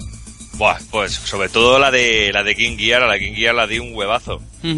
Estas dos versiones salieron tanto la de Master System, si no recuerdo mal, en el 93 y la de King Gear salió un poquito antes. Y decir que pues la de, la de Master System es bastante semejante a la Mega Drive, salvando las distancias, claro. Y es que se exprimió, se exprimió la, la consolita de 8 bits a, la- a lo bestia. Y podemos y podíamos escoger a los tres personajes y se juega muy bien. Pero lo que pasa es que tiene el gran problema de que el juego es disco, lo cual le hace que el juego sea mucho más difícil. Pero esto que en principio podía ser algo bueno, que fuera más difícil, no lo es porque es buen, es, es duro y es difícil porque está mal. realmente y ser un control tan duro puede llegar a ser hasta frustrante. O sea que la versión de Master System es la que menos me gusta de todas. Pero se nota también mucho que la versión de Master System se hizo mucho más tarde que la de Game Gear y se nota sobre todo porque no es una simple conversión de la portátil. Y es que incluso tenemos hasta un Final Boss diferente, tenemos un Final Boss exclusivo. Ujú. Bueno, Que no, no tiene ninguna de las otras eh, versiones. ujú. la de Master tiene los tres personajes para elegir y la de Game Gear tiene solo dos. Solo tiene dos. Se cargaron a, a Adam. ¿A, cu- a cuál se iban a cargar? ¿Cuál? Claro. El negro. Había uno, Claro. tenían que eliminar a uno y a la chica no iba a ser. Entonces, Y, y luego, como curiosidad, decir que el, golpe especial se hacía, había que pausar el juego y dar al puño. es verdad, sí. Y luego la versión de Game Gear, pues es muy similar a, en la mayoría de los aspectos, pero los gráficos son mucho más pequeños y menos detallados y también tiene, y tiene- aparte es que tiene una paleta de color, tiene una paleta de color superior a la Master System y esto se nota porque a nivel de color es mucho más brillante que la versión de Master System, o sea que es una versión muy muy guapa y muy recomendable. Eh, y esta vez en vez de tener 8, ocho fases, pues tenemos únicamente 6. Ujú. ¿Sabes? Pero es una versión muy, muy recomendable que yo sí que os invito a que la peguéis un vistazo porque es muy cachonda ver esta versión primer Street of Rage. Bueno, mm, no lo hemos comentado, pero eh, en la versión de Master se suprimió algo que era fundamental en la versión de Mega, que era el segundo player. Eh, Ahí, ahí está también. Master System, eh, para sacar los gráficos que sacó con Street for Rage, que como ha dicho, es del 93, ya es, eh, es tarde para Master System, eh, está muy muy bien llevada, pero la consola no podía con dos players y esos gráficos y esa cantidad de, de, de- sprites en pantalla. Y Simplemente... lo, bien que, y lo bien que suena este juego en FM, que es una auténtica delicia. Sí, el, mm, en sonido normal, en, son- en- en la Master normal, eh, los FX son pobres. Pero la música está muy bien mm, portada, está muy bien trasladada a Master. Pero los FX son, ahora mismo estamos escuchando, y son, esos son Sí. puñetazos, son pobres. Son pobres. Es que Master System en FM cambia, cambia muchísimo. Pero es que es una, es una diferencia. Antes hablabais de la diferencia de los hercios de una consola de aquí a una consola japo, pero eh, a nivel, lo que se hizo capando a la Master System con el, el- el chip de sonido, fue eso sí que fue una- un auténtico delito. Porque tú pruebas juegos, por ejemplo, Fantasy Star, el, el Buah, el Fantasy Star increíble. en Master System, Nada más que la intro ya te dejas torcido. sí, es que es increíble. Eh, lo de ese juego fue una capada, pero gloriosa. Yo siempre que alguien me dice que, que habla de ese juego, digo, juega aunque sea un poco la versión japonesa para escucharte la, la música, porque es que merece la pena. Bueno, pues eh, algo más que te dejes en el tintero sobre estas dos versiones eh, menores pero muy buenas. No, yo creo que no me dejó ninguna cosilla, pero que sí que merece la pena pegarles un tiento, sobre todo después de jugar un poco al de Mega, al de Mega, darle un tiento para ver cómo se hizo una muy buena conversión. Que date cuenta que son 8 bits, que no hay que olvidarlo, que, que hay mucha diferencia. Pues bueno, José Manuel, eh, algo importante, fundamental, algo que seguramente catapultaría el juego a donde está hoy. No, no te sé, no te sé ironía en mis palabras, que en la radio la ironía no sé. Eh, vamos a hablar del análisis de hobby consolas. José, Ay, hobby, hobby consolas, hobby consolas, hobby consolas. qué tiempos, qué bonito. Ay, los comienzos de la prensa de videojuegos, sobre todo de, la cons- de consolas, eh. Estuvo que la verdad es que tuvo que ser realmente duro. Entiendo que entiendo que esta gente, hombre, entender que en el año 91 cuando empezaron no tenían demasiado acceso a material, era muy difícil de conseguir. Pero bueno. mm, Oye, Cristóbal, creo que eres muy bueno, tío. Eh, hacía años, eh, con micro hobby, micromanía, también lo tendrían también difícil para conseguir el material, tío. Y se hacía un, tra- un trabajo fantástico y maravilloso. Sí, ¿sabes? Es que no, no se excusa, no, no, no, no, eh, no me vale la excusa de que eran los comienzos a los inicios porque no eran los comienzos sino a los inicios, tío. Porque luego tú veías en las Pero- mismas revistas un análisis de un juego de PC y había una diferencia abismal en la Pero calidad, yo, tío. yo creo, Doki, que la diferencia está en que en, por aquellos tiempos, corrígeme si me equivoco, los ordenadores, incluso el Spectrum y tal, estaba enfocado un poquito más, entiéndaseme, a un, a un, poco, un público un poco más adulto, en adulto en aquella época y aquella Y entonces, ¿qué pasa? Que la- las consolas eran más para niños de aquella época. Entonces, te fijas, la hobby consola es, es un, es un puto cuaderno infantil, tío. La mires, pues, los colores, los fondos de las letras, eh, los títulos, eh, la- las pantallas más grandes que los textos. Es, es un puto libro de colorear. Tú ves esto, esto se lo das a mi niño y mi niño se pone a recortar y a pegar cosas. eh, todo, todo lleno de publicidad, de muchos dibujitos, muchas. Entonces yo pienso que esa es la diferencia. Escribían como un poco, es, es todo más, más informal, más infantil. Creo yo, vamos, yo Vale, cuando entonces lo tú, veo. entonces tú me dices que si tú ves un texto de Gloria Fuertes con faltas de ortografía y faltas de gra- eh, gramati- gramaticales... La forma, es, la forma, es no el fondo. es, es justificado. No, no lo estoy escucha, loco, para, para, loco, para, que estoy no, justificando. Te digo que, que es la sensación que me da, que incluso el público, eh, eh, Marcos de Elf y todo J. Walker y toda esta gente que escribía, por aquel entonces eran muy jóvenes y la gente que hacía micro hobby, ¿vale? Hombre, era, te, era, te- te estoy diciendo que también hay, hay excepciones, ¿eh? Hay, ciertas Sí. excepciones que por eso mismo, en cuanto pudieron, salieron espitados de, de hobby consolas. Sí. Pero, por ejemplo, eh, eh, eh, ahora cuando leamos el análisis te vas a mear, ¿sabes? Y el de. Marcos Porque- tú, tío, me 60. puedes decir que es una publicación enfocada a chicos No, jóvenes. no que que esté enfocada y a, a propósito, ¿no? Eso es lo que no quería decir, sino que eh, sin querer el enfoque que le dieron fue ese. Porque mírate, ahí tienes el ejemplo, por ejemplo, Micromanía era una revista más enfocada a un público más que iba buscando más la programación y aprender un poquito de a jugar un poquito con el Eh, código máquina y todo eso. eso es lo que- Luego, eso por ejemplo, lo, por ejemplo, Micro Hobby quizá estaba un poquito más destinado a, a la gente que tenía un Spectrum y que quería probar los juegos, las cintas, también trasteaba un poquito con, La programación con, con la también. programación, pero aun siendo un para un destino a un público más joven, era muy era muy, tú te- que fijarte Toki las portadas. Tú fíjate las, las por- la primera portada de juego de consolas, Bar Simpson, Moskis, cómo mola, venga, te tomas por culo. con Tú Sonic ahí una- arriba, ahí en una Con esquinita. Sonic en una esquina, y, o la, la portada del, del número que, que tenemos aquí, ahora con Tasmania en la portada.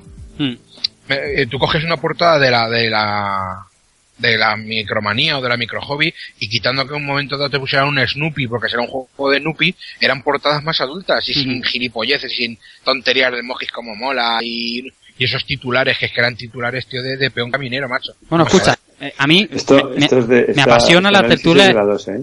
¿Cómo? Análisis es de la consolas número 2. De la 2, sí. Digo Sí, sí. que me apasiona la tertulia que, que podríamos tener aquí durante horas. Pero... No, la hobby no da para horas, eh, ya te lo digo. No, sobre, el- sobre la prensa. Sobre esa. Ah, no, en general sí. Pero por el bien de la audiencia vamos a centrarnos en el, en el análisis que nos, que nos ocupa y vamos a hablar de las perlas que nos, que nos brinda.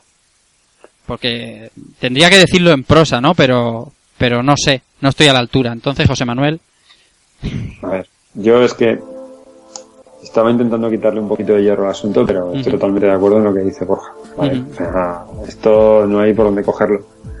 Y, y es totalmente injustificable, porque es que es cierto que al menos lo que sí que deberían, o al menos lo que, lo que yo no, lo que yo no extraigo de este análisis es un respeto por quien te está leyendo. Y lo, y lo baso sencillamente en una cosa. Acabamos de comentar que eh, circulan, existen imágenes de, de una beta del juego. Aparte de que los, personajes puedan estar algo modificados, lo más destacable es que dos personajes se llaman distintos. Bueno, pues los señores de Hobby Consolas basaron su análisis en 50% de imágenes del juego y 50% de imágenes de la beta. Una beta que, como estamos comentando, es, no existe ni la ROM, y yo personalmente no me creo que a ellos les llegara en ese momento un cartucho de demo de, una- de un juego inacabado. Lo siento, pero no me lo creo. obviamente no. No me lo creo. ¿Que les llegó el material? Sí, seguramente sí. Mi conclusión, esta gente no jugó. No ¿Estás jugó insinuando lo que creo que estás insinuando? ¿Cómo no van a jugar? Pero si son, eran gente seria. Bueno, no digo que no lo fueran. pero No, no. yo creo que en este caso, en este caso, alguien se ha columpiado. O, o el que terminó haciendo el montaje ha puesto las imágenes que no correspondían, o aquí ha pasado algo. Porque no puede ser. O sea, no puede ser que puntúes un juego si tú puntúas un juego es cuando estás jugando una versión definitiva. O al menos así debería ser, ¿no? Estamos hablando de un escenario en el cual esa beta no existe, nadie la tiene, no, no está por ahí. Hay unas imágenes que se han sacado de revistas como esta. Entiendo que esas imágenes son las que mandó Sega a las diferentes redacciones para anunciar el título de manera preliminar y demás. Claro. Pero en eso no basas un análisis. Pues no. La verdad Pues es que no. La verdad es que no. Y si miramos de la primera, de la, el análisis está basado en dos, en dos hojas.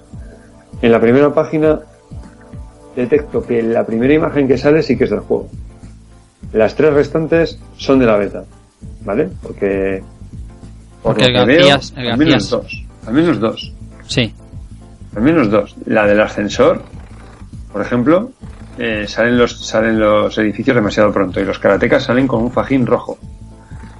Y luego aparecen los, los, los personajes con, con los nombres Wolf y Hawk en la siguiente, en la siguiente imagen. Sí, la del centro tampoco es, porque el García aparece con el traje verde que lleva muy posterior fase. Exactamente. Y tres En karatecas. la, en la siguiente, la pequeñita donde sale Blaze, también salen con, con García de estos y un diseño del punk, si os fijáis, que no se corresponde con el definitivo del juego. Y lo mismo con, lo mismo con la de la playa. Vamos, que, lo dicho, más del 50% de las imágenes corresponden con las que, con las que son del cartucho de beta. Yo, Mi conclusión es que no jugaron. O sea, es que no sé en qué, basa, en qué basan las puntuaciones del juego. Bueno, y lo mejor de todo es que si nos ponemos a analizar las palabras de los dos que escribieron aquí su opinión personal, bueno, pues la de Biel no está mal. O sea, básicamente tiene sentido lo que escribe, ¿vale? Hace referencia a Yuzo Koshiro en cuanto a la música, habla de que él ha trabajado en bandas sonoras como Revenge of Shinobi, cosas que son ciertas, pero lo que ya lo que ya no hay donde cogerlo son es que no me atrevo ni a leerlo. Sí, sí, sí, sí, sí. Debe El leerlo. texto, Cap- el texto de El Consolero Mira, Enmascarado. el, el primer, el primer párrafo es. eh, yo te necesitaría que me hiciera un análisis sintáctico de esto. Por favor, Cristo, deleítanos. Atención. Si alguien dijo alguna vez que existen 8 millones de maneras de meter un cartucho, yo afirmo que con este juego existen al menos tres con las que pasártelo bomba sin necesidad de tomar caramelos de eucalipto. ¡Pum! Droga, droga pura. ¿Qué significa eso, Kafka? A ver. No, no, no, no, no, pero que no lo, oye, oye, oye, Oye. que no lo estoy justificando, tronco. No, Que hombre, te- no. Yo te voy a repetir que esto es una Eucalipto. Pero, ¿qué me, pero ¿qué me estás contando, tío? Vas a morir bajo mi, mi yugo abrasador, cabrón. Pero bueno, es que si fuera solo eso, José, pero No, sigue leyendo, sigue leyendo. Sigo, va. Y es que esas tres maneras, gráficos, sonido y jugabilidad, han sido cocteleadas de hábil manera hasta presentarnos un puñetazo en forma de juego con el que poder emular a un Steven Seagal de pacotilla en plena quinta avenida. ahí lo llevas. Sus agradables gráficos dan paso a una música sensacional, que de no estar enlatada en el cartucho parecería un LP de música discotequera, para terminar presentándonos una jugabilidad del calibre 45 que te conduce, inevitablemente, a una adicción sin límites. Muy súper recomendable a puños y puñetas varias, usuarios de ojos morados y en general maquiavelos con rencores sin superar. No te lo pierdas. El consolero enmascarado. Bueno. La madre que lo... mm, O sea, esto para niños no Eh. es. No es para niños. esto no es para nadie. Es para gilipollas. Esto es para, esto es para, esto es para, exactamente. Esto no es para niños. A un niño no le dices cosas de ma- Maquiavelos, eh, Steven Seagal de pacotilla en plena quinta avenida, cocteleadas. ¿De dónde te has sacado cocteleadas? Amigo. ¿Has visto la- las puntuaciones que pone dificultad? Si Dificultad. Te, dificultad del juego. Si te dan en una mejilla, Te, te hace falta que te partan la otra. Es que es- el, el artículo en sí en- es infame. Un titular como tres eran tres. En una, eh, bueno, como tú has dicho, hacen referencia a Axel Adams como Wolf y Hawk y, se para hacer un inciso sobre eh, en lo que habléis eh, en lo que habléis la, la llamarada se refiere su única obsesión es bailar lambada muy muy pegadita como decía al principio del podcast muy muy pegadita o sea déjate de no sé no sé no entiendo no entiendo cómo se puede hacer un análisis así de este juego. No lo entiendo. Y yo leía las revistas de la época y no lo entiendo. Bueno, yo, yo la primera que la primera que leí fue la, de- la del TAS y la primera que compré fue la de la que salía el vídeo de felices novedades y yo creo que entonces ya había mejorado bastante. Por lo menos eran más honestos en las cosas que contaban. Eh, Siempre he tenido la sensación, siempre he tenido la sensación de que, de que, de, de que este tío, The Elf, era el único el que jugaba los juegos buenos. Todos los juegos buenos los jugaba él y los demás era morralla para los demás.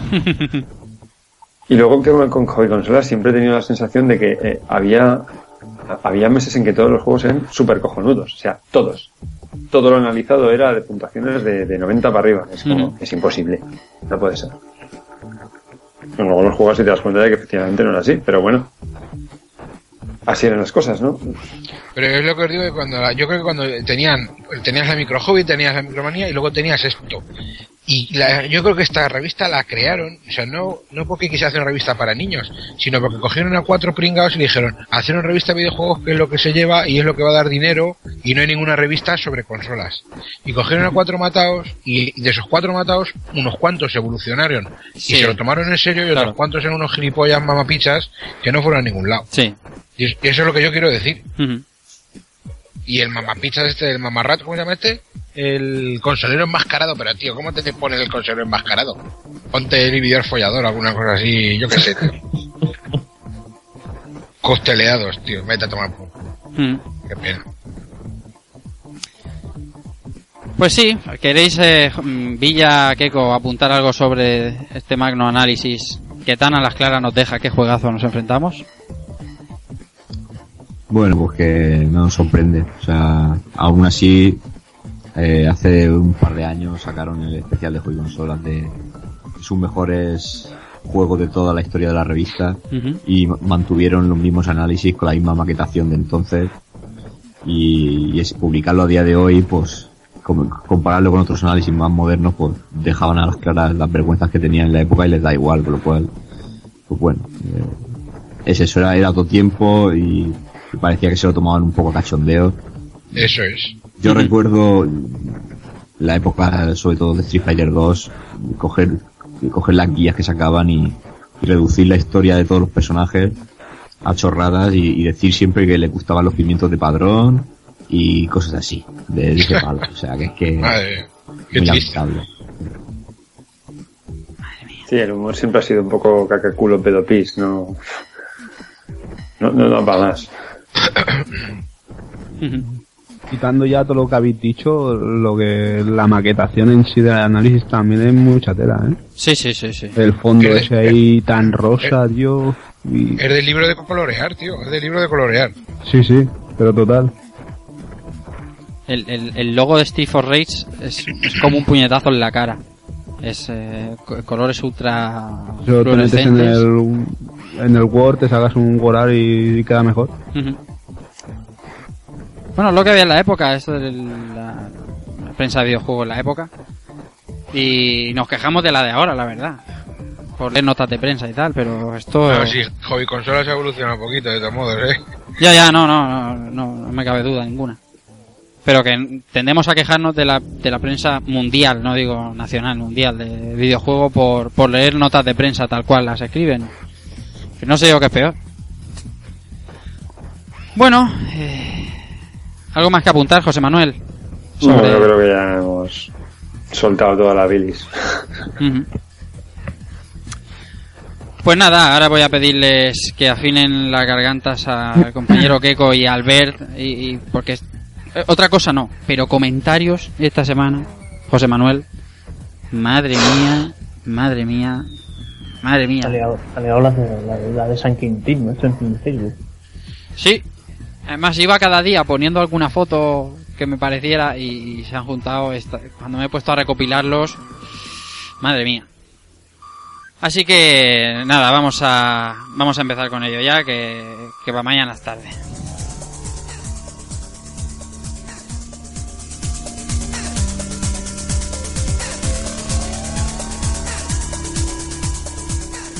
Bueno, entonces, Keiko y Albert vais alternando y así nos, nos brindáis los dos vuestras voces, voces aterciopeladas y ya os vamos diciendo.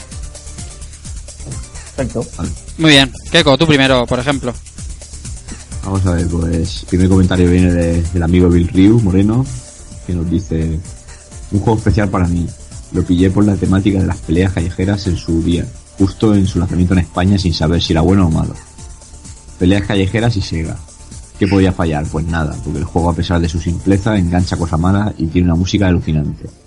La de la fase del barco es, de mis favoritas.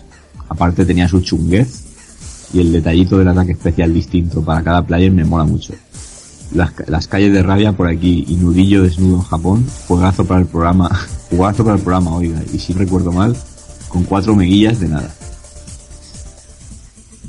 Mm, Nudillos desnudos, es verdad. Había yo caído en la traducción de Valenakel. Muy bien, Albert. Vamos allá. Eh, tenemos a Álvaro Campos Freixas que nos dice, el otro día me pasé el 2 con la Blaze, el personaje femenino más cañero de un beat'em up. Ujú. Lee nosotros.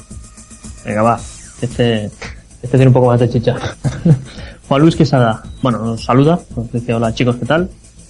Y nada, nos dice, solo deciros que tremendo juego. Aquí Sega se quitó el guante y le dio un buen golpe en la cara a Nintendo, demostrándoles claramente que Sega también sabía hacer buenos beatemaps. ¿Qué deciros? Pues que me encanta este juego, bastantes jefes, bastante personal al que machacar, el ascensor que no puede faltar en un gran beatemap, el ataque especial distinto de cada uno de los jugadores, guapísimo, las armas de poder coger y la música tremendo musicón. Yo flipé en la época cuando lo jugué por primera vez al llegar a la fase de la playa. Cuando vi el efecto que hacía, cuando llegaban las olas del mar que caían, que caían como lluvia, y sobre todo flipé la primera vez cuando llegué al final y vi que el jefe decía que si quería ser su mano derecha, yo elegí sí para ver qué pasaba. Y mm, ver que me volvieron unas cuantas fases atrás, pues una putada. Pero qué guapo, sí señor. Seguro que os vais a currar un programazo tremendo. Darle las gracias a Cristóbal por haber traído este jugazo y a los demás integrantes de Rejugando por esta, por estos grandes programazos. Nos mando un abrazo y desde aquí se lo devolvemos. Se me acaba de abrir- hacer la luz. Es decir, a ver, voy a leer las palabras de- del amigo de, del amigo Juan Luis Quesada. Eh, yo flipé en la época cuando jugué por primera vez al llegar a la fase de la playa, cuando vi el efecto que hacía cuando llegaban las olas del mar y caían como lluvia. Es por eso las lluvias repentinas. Ah, es un, un pequeño tsunami. Ah, vale, Claro. el, el- el- el salpicón del agua. Claro. Yo no había... Ah. ¿Ves tú? Pues tiene su sentido. Sí, sí. cl- Claro, lo que no tenía Más- sentido más es... que el otro. más que las micro, mi- más que las microtormentas, ¿no? A mí me molaba más el rollo de los microclimas, pero bueno. Sí, también. Pero no, no, no, va a tener, eh, va a tener razón Juan Luis. Es verdad, De todo modo, vaya para subnormales que estamos hechos, tío, no me jodas. Bueno, eso también estaba claro antes de empezar el programa. Porque mis padres, primos, hermanos y yo tan normal.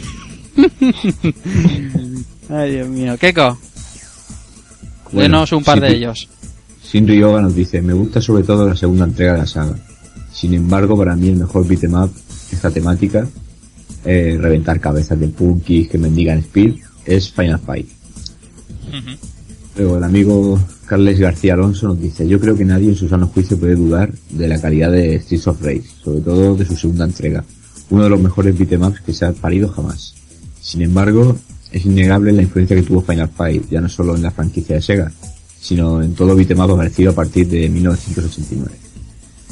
Capcom redefinió el- el género con su juego, como ya hiciera Tecnos con Double Dragon. La diferencia es que Final Fight, en- que de Final Fight tomaron prestado muchísimos más aspectos. Personajes de distintas características, agarre automático, sistema de vida o los clásicos trenes de comida. Aspectos que Sega tomó prestados al pie de la letra para su Street for Rage. Incluso plagiando descaradamente al protagonista. Por supuesto, y mucho menos si lo hacen brillantemente bien como lo hizo Sega, pero es de recibo admitir que sin Final Fight probablemente Street for Rage no hubiera sido lo que llegó a ser y no estaréis haciendo este análisis. Pues tienes razón. ¿Por qué vamos a negarlo? Seguramente sin Final Fight Streets of Rage no hubiera existido o no hubiera llegado a ser esto. Pero bendito Final Fight si también consiguió que Sega se pusiera las pilas y, nos brindara estos juegazos y, los siguientes. Albert, Pues sí. Eh, Gestionado Primigenio, no sé por qué me encanta este, este nick. Dice la leyenda que existe este juego como formato único. Además que además de en el recopilatorio Mega Games 2, eh, bueno, además del recopilatorio Mega Games 2, Mm. eh, hablando del juego, ¿a quién no le gusta este juego? Supuestos policías que parecen más kinkis que los propios malos, con ganas de impartir justicia a la vieja usanza, o sea, amasándote las carnes, todo tipo de vil fauna sacada de los de los antros más oscuros y perniciosos, elenco de fases variopintas, dignas para pincharse caballo en las venas y unos musicones del copón, para bailar hardcore hasta que salga el sol. Lo único que no me gusta, además del boss de las gemelas verdes de la pantalla del barco y de la mansión de Mr. X, es que los personajes se mueven un pelín lentos. Y cabe destacar la puntería con el misil de la gente en el coche de policía. El proyectil tenía más peligro y efecto que un chute de Oliver Atom.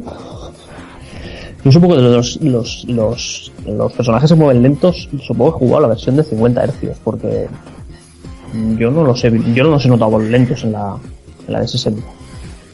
No sé si vosotros lo habéis notado más lento o no, pero Qu- Quizá el, el 2 sea más rápido, porque también es más ágil todo, el- pero bueno, es, Ah, ah. es soportable, ¿eh? muy soportable. sí. Mira, algo cortito de Yuri Sakazaki que nos dice Blaze mi próximo cosplay. Ahí me tendréis. Qué gran juego, coño. Pues sí. Sí. Más comentarios, Gecko. Bueno, eh, Retroman nos dice, venga todos a mandar mensajes a estos grandes, que se pasen media hora leyendo. Street for Rage es grande hasta que juegas a su segunda parte. Eh, Fernand Monster nos dice, a mí es que me pilló en una videoconsola, murió mi NASA. y jugaba todas las tardes en casa de la vecina. Bien. ¿A qué? Eso es lo que tendremos que contestar. Eso es lo que tendrías que contestar, amigo Nando Torres. ¿A qué jugabas en casa la vecina? Tenemos a, a Shinobi que nos dice ¿Y a quién no le ha pasado esto nada más empezar a jugar? Y decirle al compi, vale, el A es, mag- es la magia. Vale, nos adjunta una foto en la que se ve el, el- el coche de policía tirando la, la, la magia. Y hay que decir que pues, yo creo que nos ha pasado a todos. Sí. ¿vale? De arrancar el juego y, y tirar, y tirar la bomba, darle al A y tirar el especial. Y como he dicho, es un reset automático. Pegas reset a la consola y la vuelves a empezar. Y, y acordarte de modificar los controles, claro. Dale, Keiko, dale.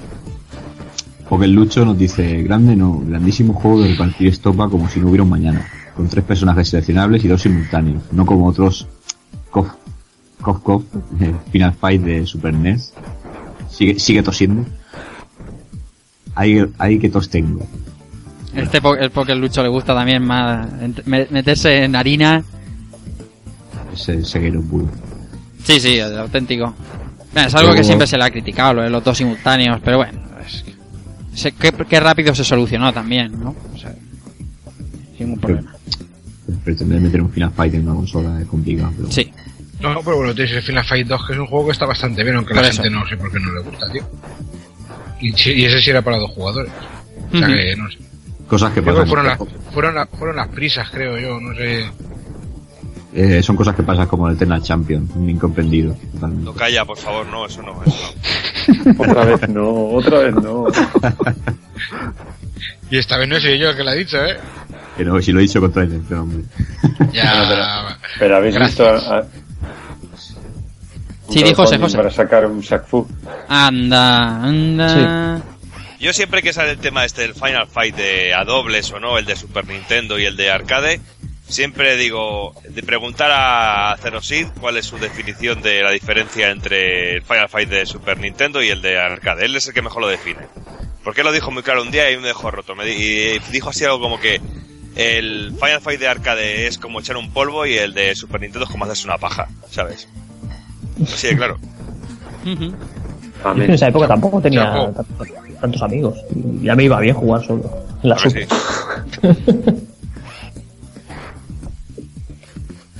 Bueno, pues más comentarios. Pues Eco. tenemos aquí A a Clever Bus, Bustachimoto. Es más fácil decir Coca-Cola aquí. También, Coca-Cola Kid, correcto. Dice, yo soy más de Final Fight, pero también me mola Street of Rage, sobre todo el segundo juego. Y seguimos con Tiger Happy, que le contesta a Cristo ya rejugando, dice como casi siempre, muchísimo mejor el título en japonés, Barenake.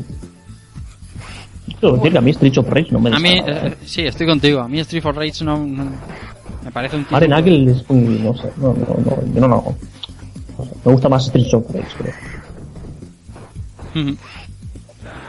Bueno, eh, Gabersman Gabaman nos decía versiones Japos on Fire, sin bandas negras, sin censura y lo más importante, a la velocidad real a la que fue programado.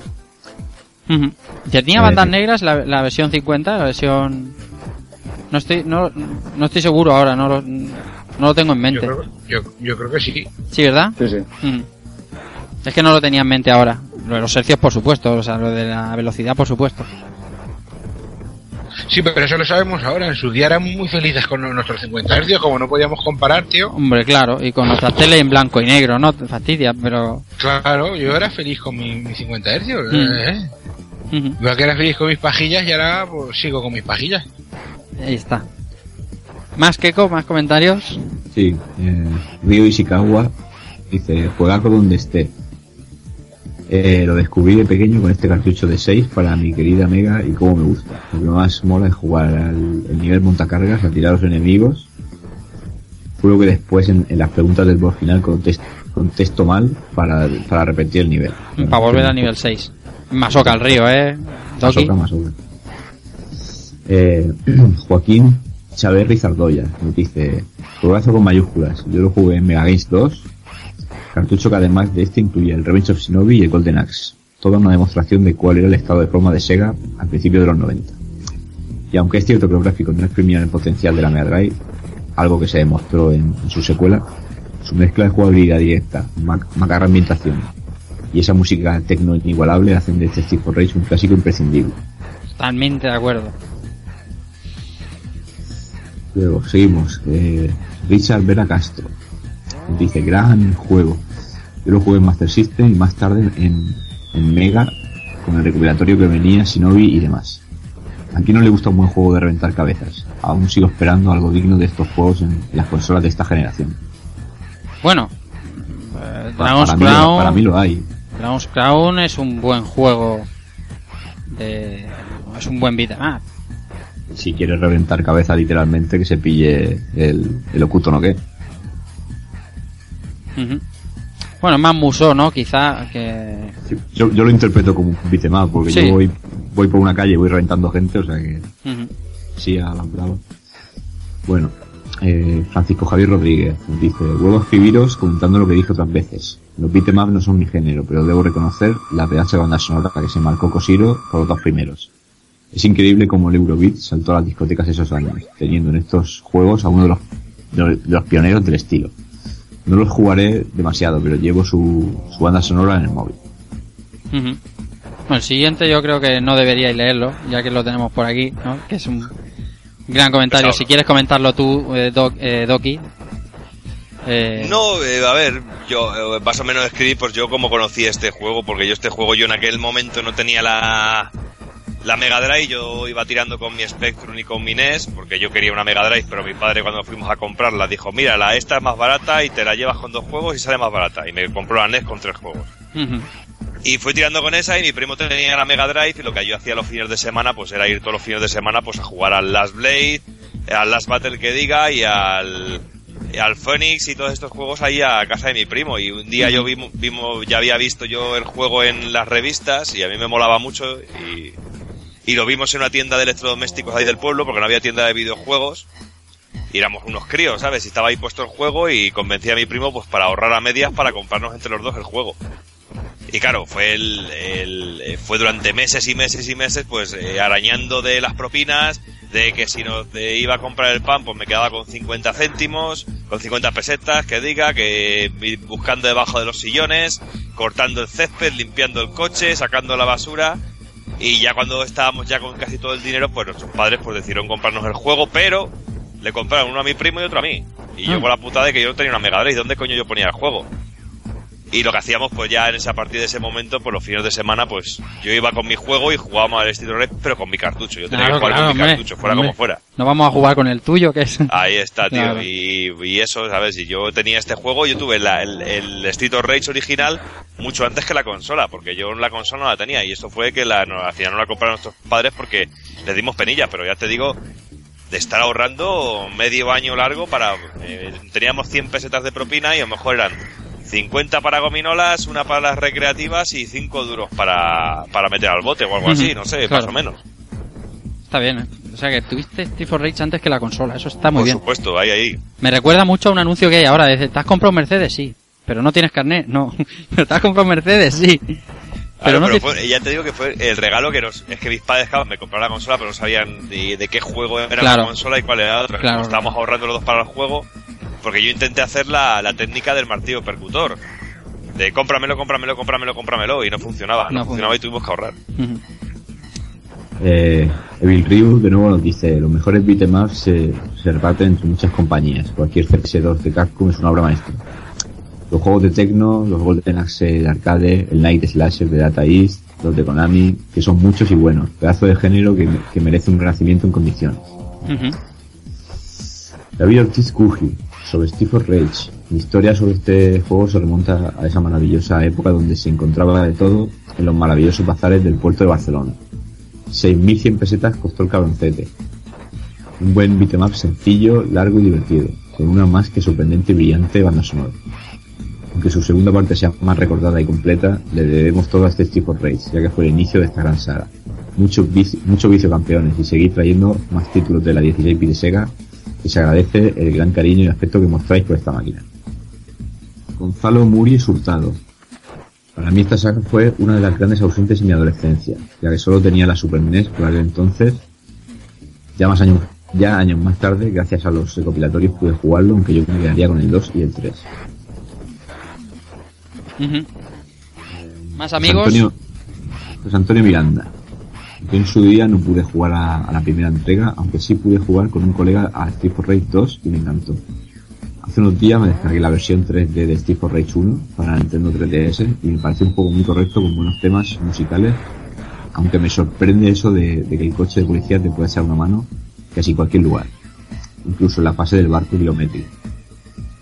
Por lo demás, espero que comentéis las portadas que me parece que, que hay varias y siempre me gusta cuando le dedicáis un ratillo a este tema. Muchas gracias por vuestro trabajo y un abrazo a todos. ¿Habéis probado alguno la versión de 3DS?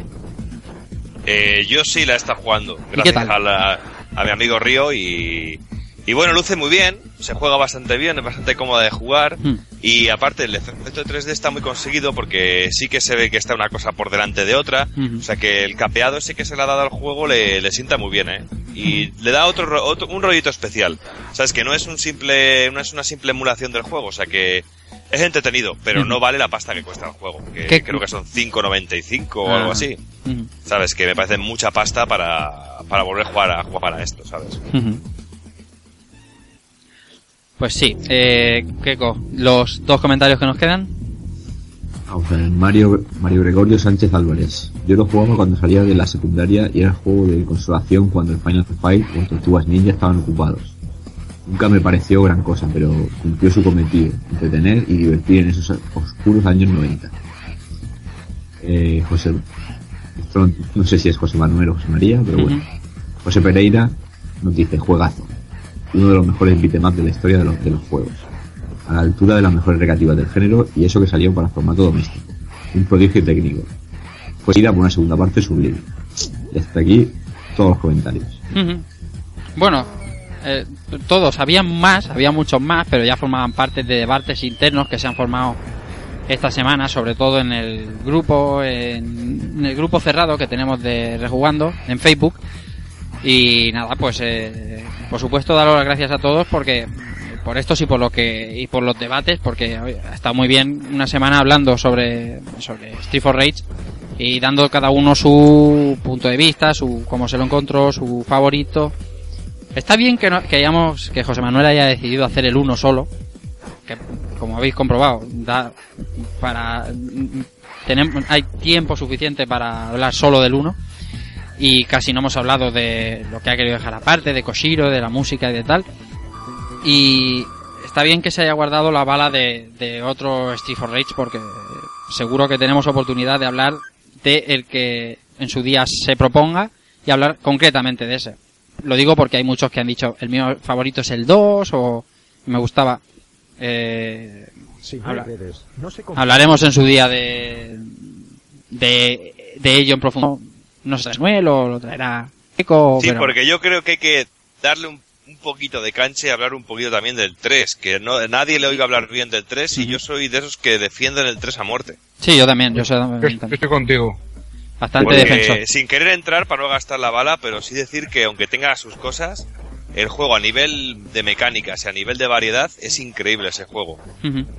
Es increíble. Yo estoy convencido de que, de que vendrá, como decía, no sé quién lo traerá, pero estoy convencido de que vendrán los dos, incluso como ha dicho José Manuel en un del link, no sé si la mente le ha jugado una pasada, el remake merece un programa, solo el remake, ¿verdad José?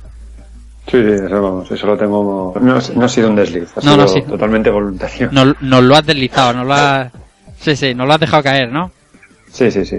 Y estoy totalmente de acuerdo en lo que dice Borja. ¿eh? El, Ujú. el 3, excluyendo el aspecto musical, que es excesivamente Innovador. extraño, extraño, por no utilizar otro adjetivo. Innovador es también, bueno, innovador. Condescendiente, soy condescendiente yo también. A nivel, a nivel de mecánicas es, es el que más pulido tiene el sistema de juego, está clarísimo. O sea, y cosas que se echan en falta a nosotros están en el 3. Entonces, no sé por qué hay que execrarlo en ese sentido. Pero bueno, eh, está fuera del contexto de lo que estamos hablando. Y era hablar de, hoy se trata de hablar de Streets of Rage, del primero, de, de, de un juego que es una leyenda y, y que creo que, bueno, creo que hemos cumplido, ¿no? Sí, sí, yo creo que con creces y es hora de, de eso, de dar nuestras conclusiones y debes empezar dando las tuyas. Pues allá voy. Bueno, básicamente esto es una leyenda, como ya he dicho, y, y como tal hay que jugarlo, ¿vale? No hemos hablado de los gráficos, no hemos hablado del sonido, casi no hemos hablado de lo que es la, la- la propia jugabilidad. Y bueno, ahora sí que quiero hacerlo, pero de, de una forma, de una forma muy breve. A ver, honestamente hablando, el juego no ha aguantado el tiempo tan bien como otros, ¿vale? Comparativamente hablando, la segunda parte es ha aguantado el tiempo infinitamente mejor que este, ¿vale? Los gráficos tienen un aspecto realmente anticuado, muy de principios de la de Mega Drive, y la jugabilidad es bastante limitada en cuanto a movimientos y, por qué no decirlo, bastante repetitivo, ¿vale? Los escenarios son todos lineales, bueno, salvo el ascensor, que es vertical, obviamente, pero vamos, eh, entendéis lo que quiero decir.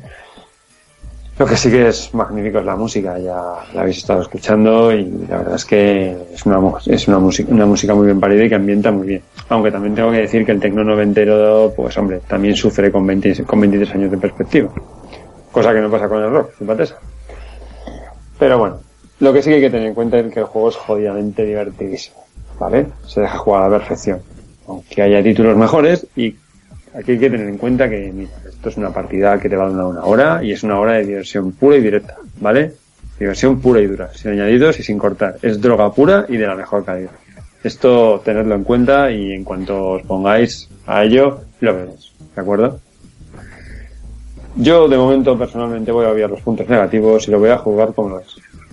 Como lo que es. Un mito, una leyenda, un juego único e inolvidable. ¿Por qué? Por todo lo que hemos estado comentando. Por esos packs, por esa música, por, por todo. Esto ya entra un poco dentro de las reflexiones personales. Eh, estamos necesitados de juegos como este, juegos directos, sin concesiones, que nos recuerden que los videojuegos son una diversión por encima de todo. Necesitamos recuperar géneros como el beat'em que te dan diversión directa y sin mayores pretensiones que hacértelo pasar bien. Que sencillo y que complicado al mismo tiempo. Pero bueno, mientras tanto, hasta que no vuelvan, yo voy a seguir jugando a chicos como Streets of Rage y me aferraré a obras de arte como este Streets of Rage Remake del que hemos hablado y a otros juegos homebrew que existen para, por ejemplo, la plataforma Open. Pero bueno, que eso ya es otra historia. Eh, un juego imprescindible, un juego que todo el mundo debería jugar y que he disfrutado mucho, que sigo, que no puedo dejar de recomendar. Muy bien, estupendo. Eh, por supuesto, empezamos con los invitados que tenemos esta noche aquí. Kafka, eh, unas conclusiones sobre el título. Pues yo, eh, francamente, lógicamente las comparaciones con Final, Espérate que- pero yo creo que juegan en Liga... ¿Perdón? No, no, digo, te había entrecortado, pero ya, ya te escucho perfectamente. Ah, perdón, perdón. No te Que digo que las, comparaciones hay que hacerlas con Final Fight, por supuesto, es el referente más claro, pero yo creo que juegan en ligas distintas. Eh, la inspiración está ahí, por supuesto, eso es innegable, pero lo que se consiguió con la Mega Drive y el- la jugabilidad, el, el- incluso el recuerdo que se tiene, tú hablas con cualquiera Y si pones una gráfica, las tres entregas de Final Fight para Super Nintendo y las tres entregas de Bare Knuckle, eh, la primera sube a la segunda y continúa a la tercera. Sin embargo, Final Fight de la primera, para mucha gente baja en la segunda, quitando que es para dos jugadores y un personaje más, y la tercera baja muchísimo más. Entonces yo creo que, como bien dice todo un, un mito, todo un clásico y, y un grandísimo programa y de verdad que, que es un juego para tenerlo en un altar. Eh, Doggy, Borja. Bueno, pues yo creo que ya antes, cuando he contado la historieta esa, yo creo que ya he dejado bien claro sí. que lo especial que puede ser este juego para mí. Yo tengo la gran suerte de que la gran mayoría de los juegos que tengo en casa, de esos que han estado desde el día de lanzamiento, como el Street of Rage o el, Tor- o el in Time, son juegos que tienen su propia historia y tienen parte importante para mí. Siempre cuento del Time que me picó una avispa en la cara el día que lo compré y cuando iba para casa. O sea que nunca se me olvidará ese juego, por ejemplo. Y de este Barenakel, pues decir que me ha vuelto loco siempre, que lo he destrozado por todas partes y que recuerdo de que costó tanto conseguir y que luego fue de regaliz, que luego destiné el, el dinero a otro juego, claro está, de la. NES. Pero siempre digo que me gusta mucho, pero me sigo quedando con mi Tachi no Banca como, como auténtico juegazo beaten up en, en, en, en plataforma, en plataforma doméstica, sin quitarle méritos a este juego. Tiene todo, tanto musicalmente como a nivel de diversión y lo que ha dicho antes eh, Cristo, Cristóbal, que una horita de di- diversión directa y destinado a lo que tiene que destinarse un videojuego de la verdad y lo estamos a divertirse por divertirse. Punto y se acabó. Totalmente, bueno, eh, Villa, que hoy ha sido de los, de los ausentes, te, te he notado callado hoy. Sí, hoy he estado un, un poquito callado, pero bueno. Eh, algo, eh, algo he dicho. Y nada, ya poco hay que añadir a las conclusiones, simplemente decir que para mí es un juego divertido, directo y que tiene lo esencial en cualquier bitema. Totalmente recomendado. Ujú. Bueno, como he comentado ya en alguna ocasión, para mí este juego tiene un valor especial porque fue el que, que me hizo dejar de ser Nintendero, por decirlo de alguna forma. Eh, De pequeño era de estos Nintendero hater total hacia Sega.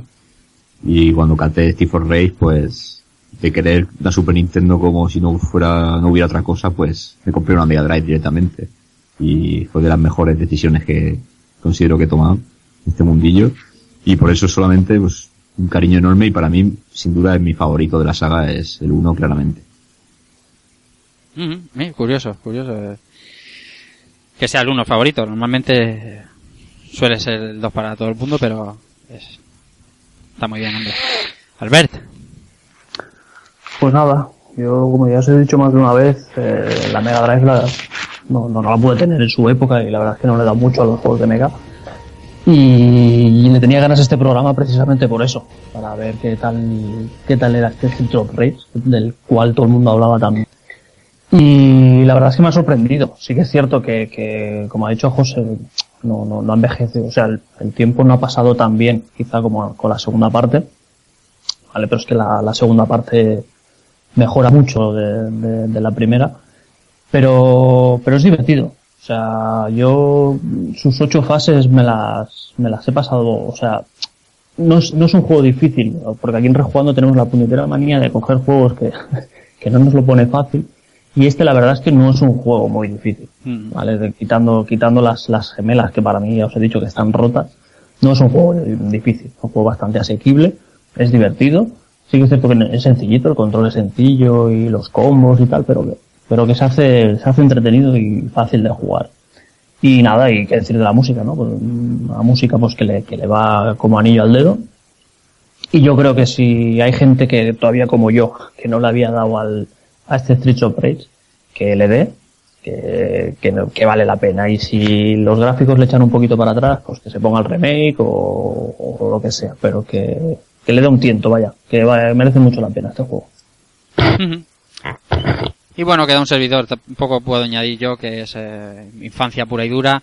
Eh, son tardes con amigos eh, del cole, tardes increíbles. En un juego que entonces me parecía mucho más difícil de lo que en realidad es. Y que lamento mucho no tener la oportunidad de jugarlo mm, online de manera más accesible. Es decir, se puede jugar online mm, con ciertos emuladores, con Kailera y tal. Pero yo, como, como dije ya en, en el programa pasado, creo que lo dije en Age of Empires, echo de menos una forma más asequible para la gente de jugar, más fácil. Algo que sea más eh, ponerlo y ya está, y conectar con tu amigo y, jugar, o, ponerle una IP y jugar, o alguna manera con el que yo pueda echar unas partidas con, con, con vosotros, con los amigos de, de- que estamos en el grupo. Echo de menos eso, que, que Sega se pusiera las pilas y nos lo diera fácil. Y poco más. eh, eh, auténtico placer hablar de este juego durante no sé lo que llevaremos de programa, pero mucho, más de lo que nos imaginábamos seguro, pero creo que merecido totalmente. Así que nada, es eh, hora de dejar este Street for Rage atrás y hablar de lo que vendrá en los próximos episodios de Rejugando.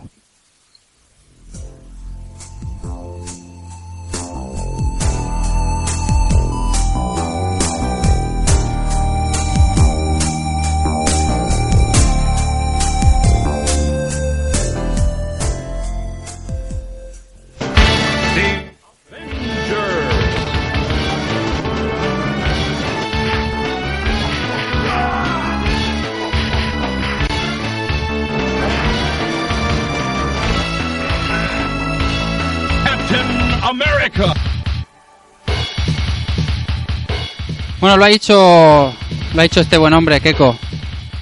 ¿Qué, qué es esto que estamos escuchando? Bueno, pues eh, con la Marvel que se viene ahora mismo, teniendo en cuenta que pa- pasado mañana emiten la película de los Vengadores y, el día del programa se estrena la, la segunda parte de Capitán América, creo que el mejor juego para, para ilustrar lo que es esta fiebre Marvel es eh, el mítico Captain America and the Avengers de, de Data East. Un juego que está un poco maltratado, yo creo pero que bueno, que se le tiene cariño y creo que rejugando es el, el lugar más especial para, para poder tratarlo. Pues muy bien, lo trataremos eh, el día 28, si no me equivoco. ¿Es, ¿Es así? Sí, sí, sí. Pues nada, 28 de este mismo mes.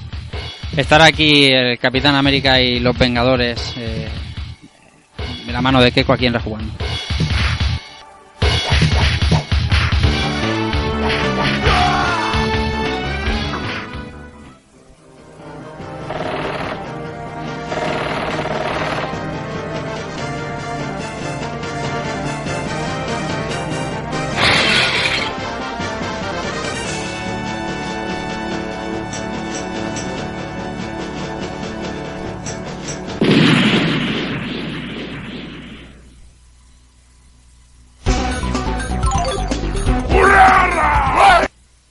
Bueno, estos que se escuchan, este pedazo de intro que cuenta una historia muy dramática, es el próximo juego del señor Albert Andreu. Eh, Albert, ¿qué vamos a tener por aquí? Eh, pues nada, tenemos, tenemos el mes de, de Marvel en Rejugando, ¿vale? Porque, bueno, yo tenía, tenía muchas ganas de traer este arcade aquí al, al programa, porque es un personaje que en mi juventud, pues la verdad es que me dio, me dio buenos momentos, ¿vale? Y no hablamos más que de Punisher, el arcade de, de Capcom, nos brindó en esa CPS 1, uno y medio, depende de, de con quién hable. Y nada, pues eso, de aquí, un- de aquí un mesecito, pues espero que, que entre que nos partamos un poquito aquí pues, la, la cara con toda la chusma esta que, que nos encontraremos.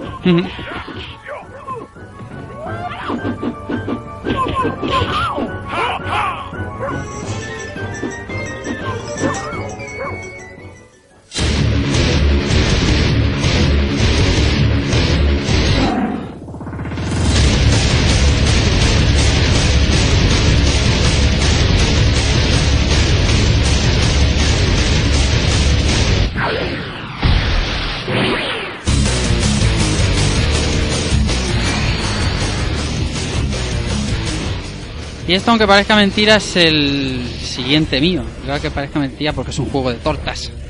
Y no es. eh, no es eh, mi género predilecto, por así decirlo, pero sí que eh, este juego o estos juegos han sido buena parte de, de mi adolescencia. Y nada, vamos a tener aquí, dentro de tal mes y medio, una saga que se vio nacer en PlayStation, es tan, tan, tan antigua, pero que yo creo que es adecuado dedicarle un programa a la saga Bloody Roar. Un juego curioso, un juego divertido, menos para un servidor y espero aportar muchos datos sobre la saga que me apetece tener mucho ya por aquí. Así que eso, mes y medio Bloody Roar por aquí por rejugando.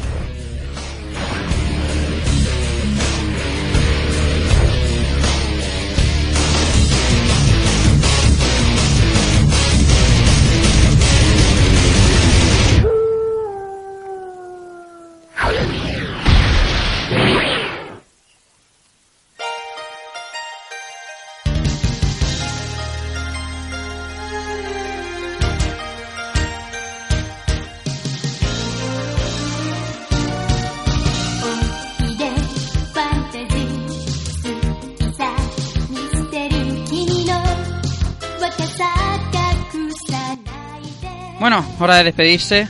Eh, ya está bien. Hemos hablado mucho y nos quedaríamos mucho rato más, estoy seguro. Y, y, y, lo haríamos encantados. Pero no, hay que despedirse, hay que irse a dormir. Eh, el primero, el señor que nos ha traído el juegazo de esta noche, José Manuel Cristóbal. Bueno, poco que decir. Eh, espero que os guste, ¿vale? Es mi, mi principal eh, expectativa que, ¿A ti te ha que a la gente que la gente le guste yo me lo he pasado muy bien espero que la gente lo disfrute y que y que les apetezca jugar un rato y, y eso Mm. que, que a disfrutar y que a divertirse un poco con estos juegos hombre Claro que sí. Eh, los invitados que hemos tenido esta noche por aquí y nosotros encantados de tenerlos. Eh, el primero, el retromanchego, señor Alex Montoya Kafka. Kafka, pues gracias por estar por aquí y cuando quieras esta es tu casa.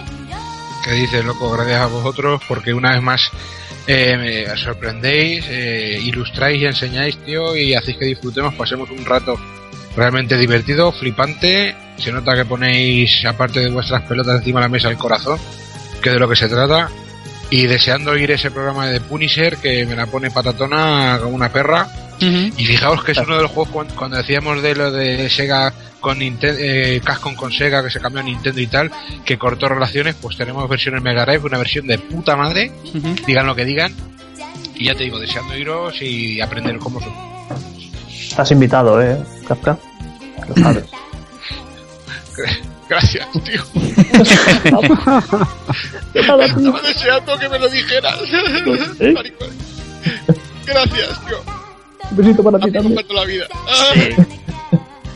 Antes de pasar al siguiente invitado, eh, le digo a la audiencia, si quiere eh, escuchar a, a Casca en su estado más puro, esperaros al final de la canción de- del final de Rejugando y veréis, el corte- veréis a Kafka en Hay estado una, puro. hay una capela. Sí, señor. Sí, señor. Venga, No, eh, no, no pongas eso, tío. sí, hombre, claro que lo voy a poner. Eh, otro amigo, amigo, amigo, Borja Zamorano, Doki.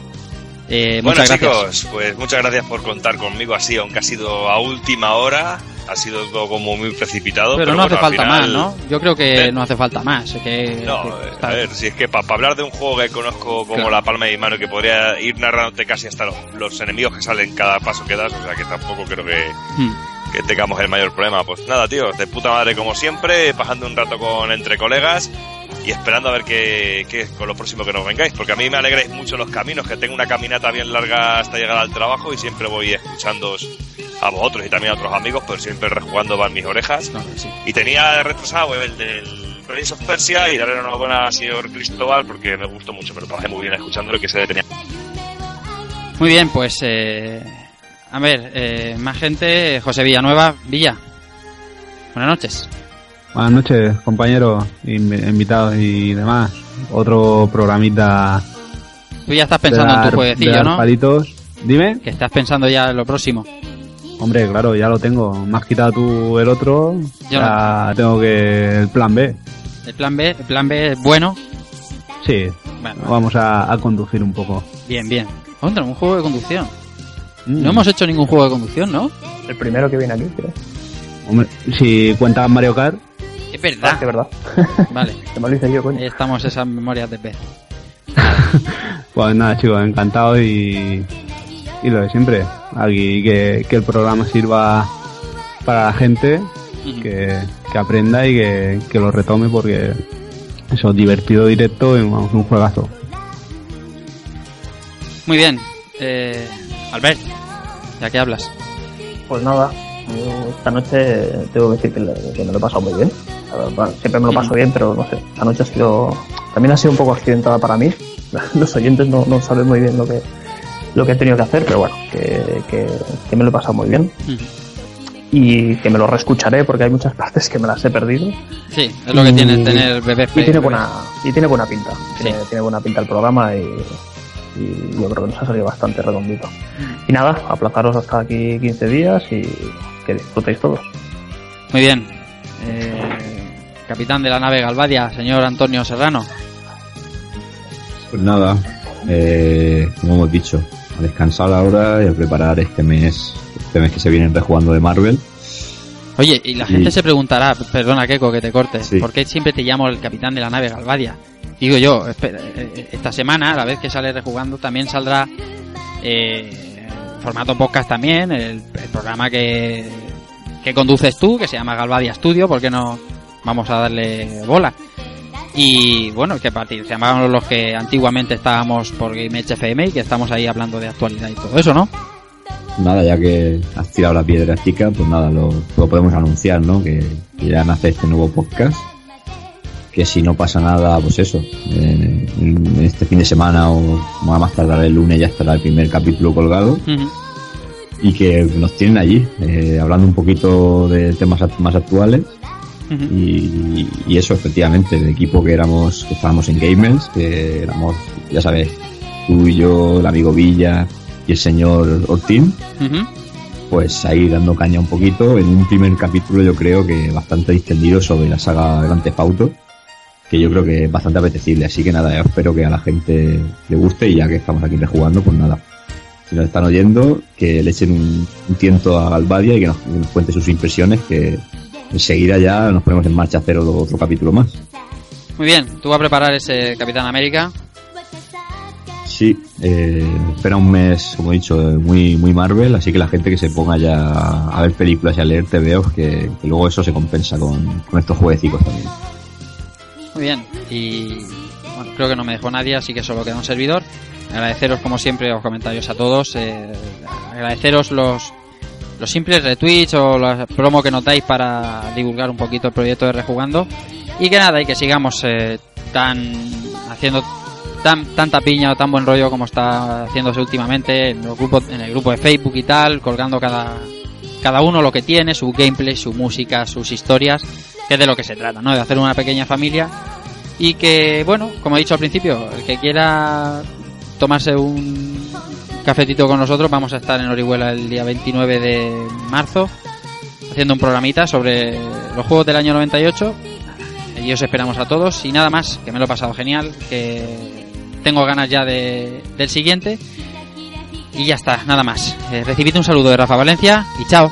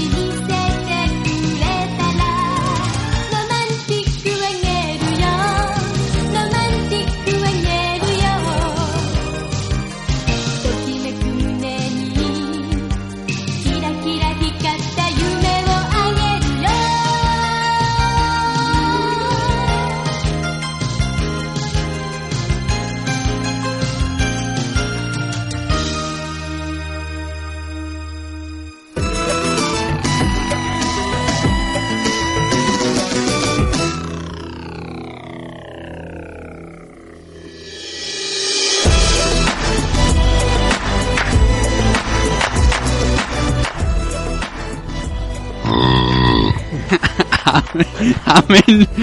Pero eso que ha sido. Ha sido Kafka, seguro. Cago en que le da silenciar y le da. No, ¿Qué ha sido eso, tío? no pienso, no pienso editar. Esto no lo dije. Pero que quiten el cartel del cerdo que me ha parecido No un barro, pienso, no pienso editar esto. Yo lo dejaría como cortinilla, tío. Claramente. Algo así. ¿Quién ha sido? Creo que ha clavado la música y todo. ¿eh? ¿A que sí?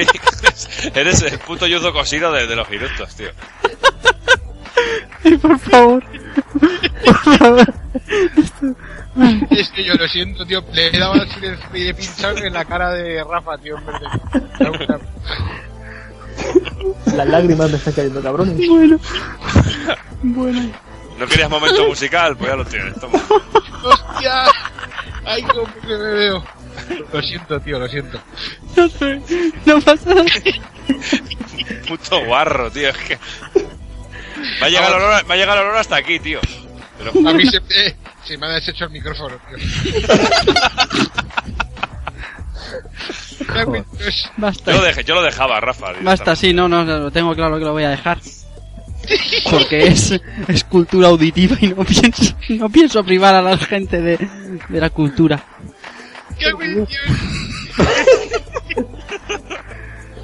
Ay, ay, lo siento, tío, lo siento. Bueno, Que me, estado muy rico. bueno, bueno, bueno. Vamos a ponernos serios. José Manuel tiene cambio. Tiene cambio de 5.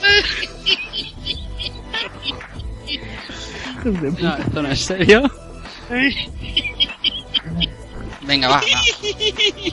Mira, eh, un juego como este. Qué maldito. Joder, parar ya, coño. No, esto lo, lo- esto lo pongo al final del programa cuando se acabe la canción, porque si no. Ay, señor. Cago en la puta madre. Tío.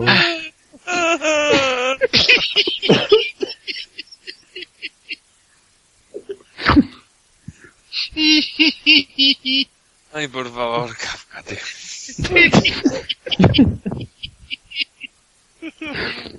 Por favor, silencia el Kafka.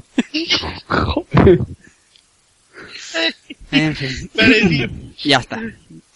Ya está. Cago en Dios.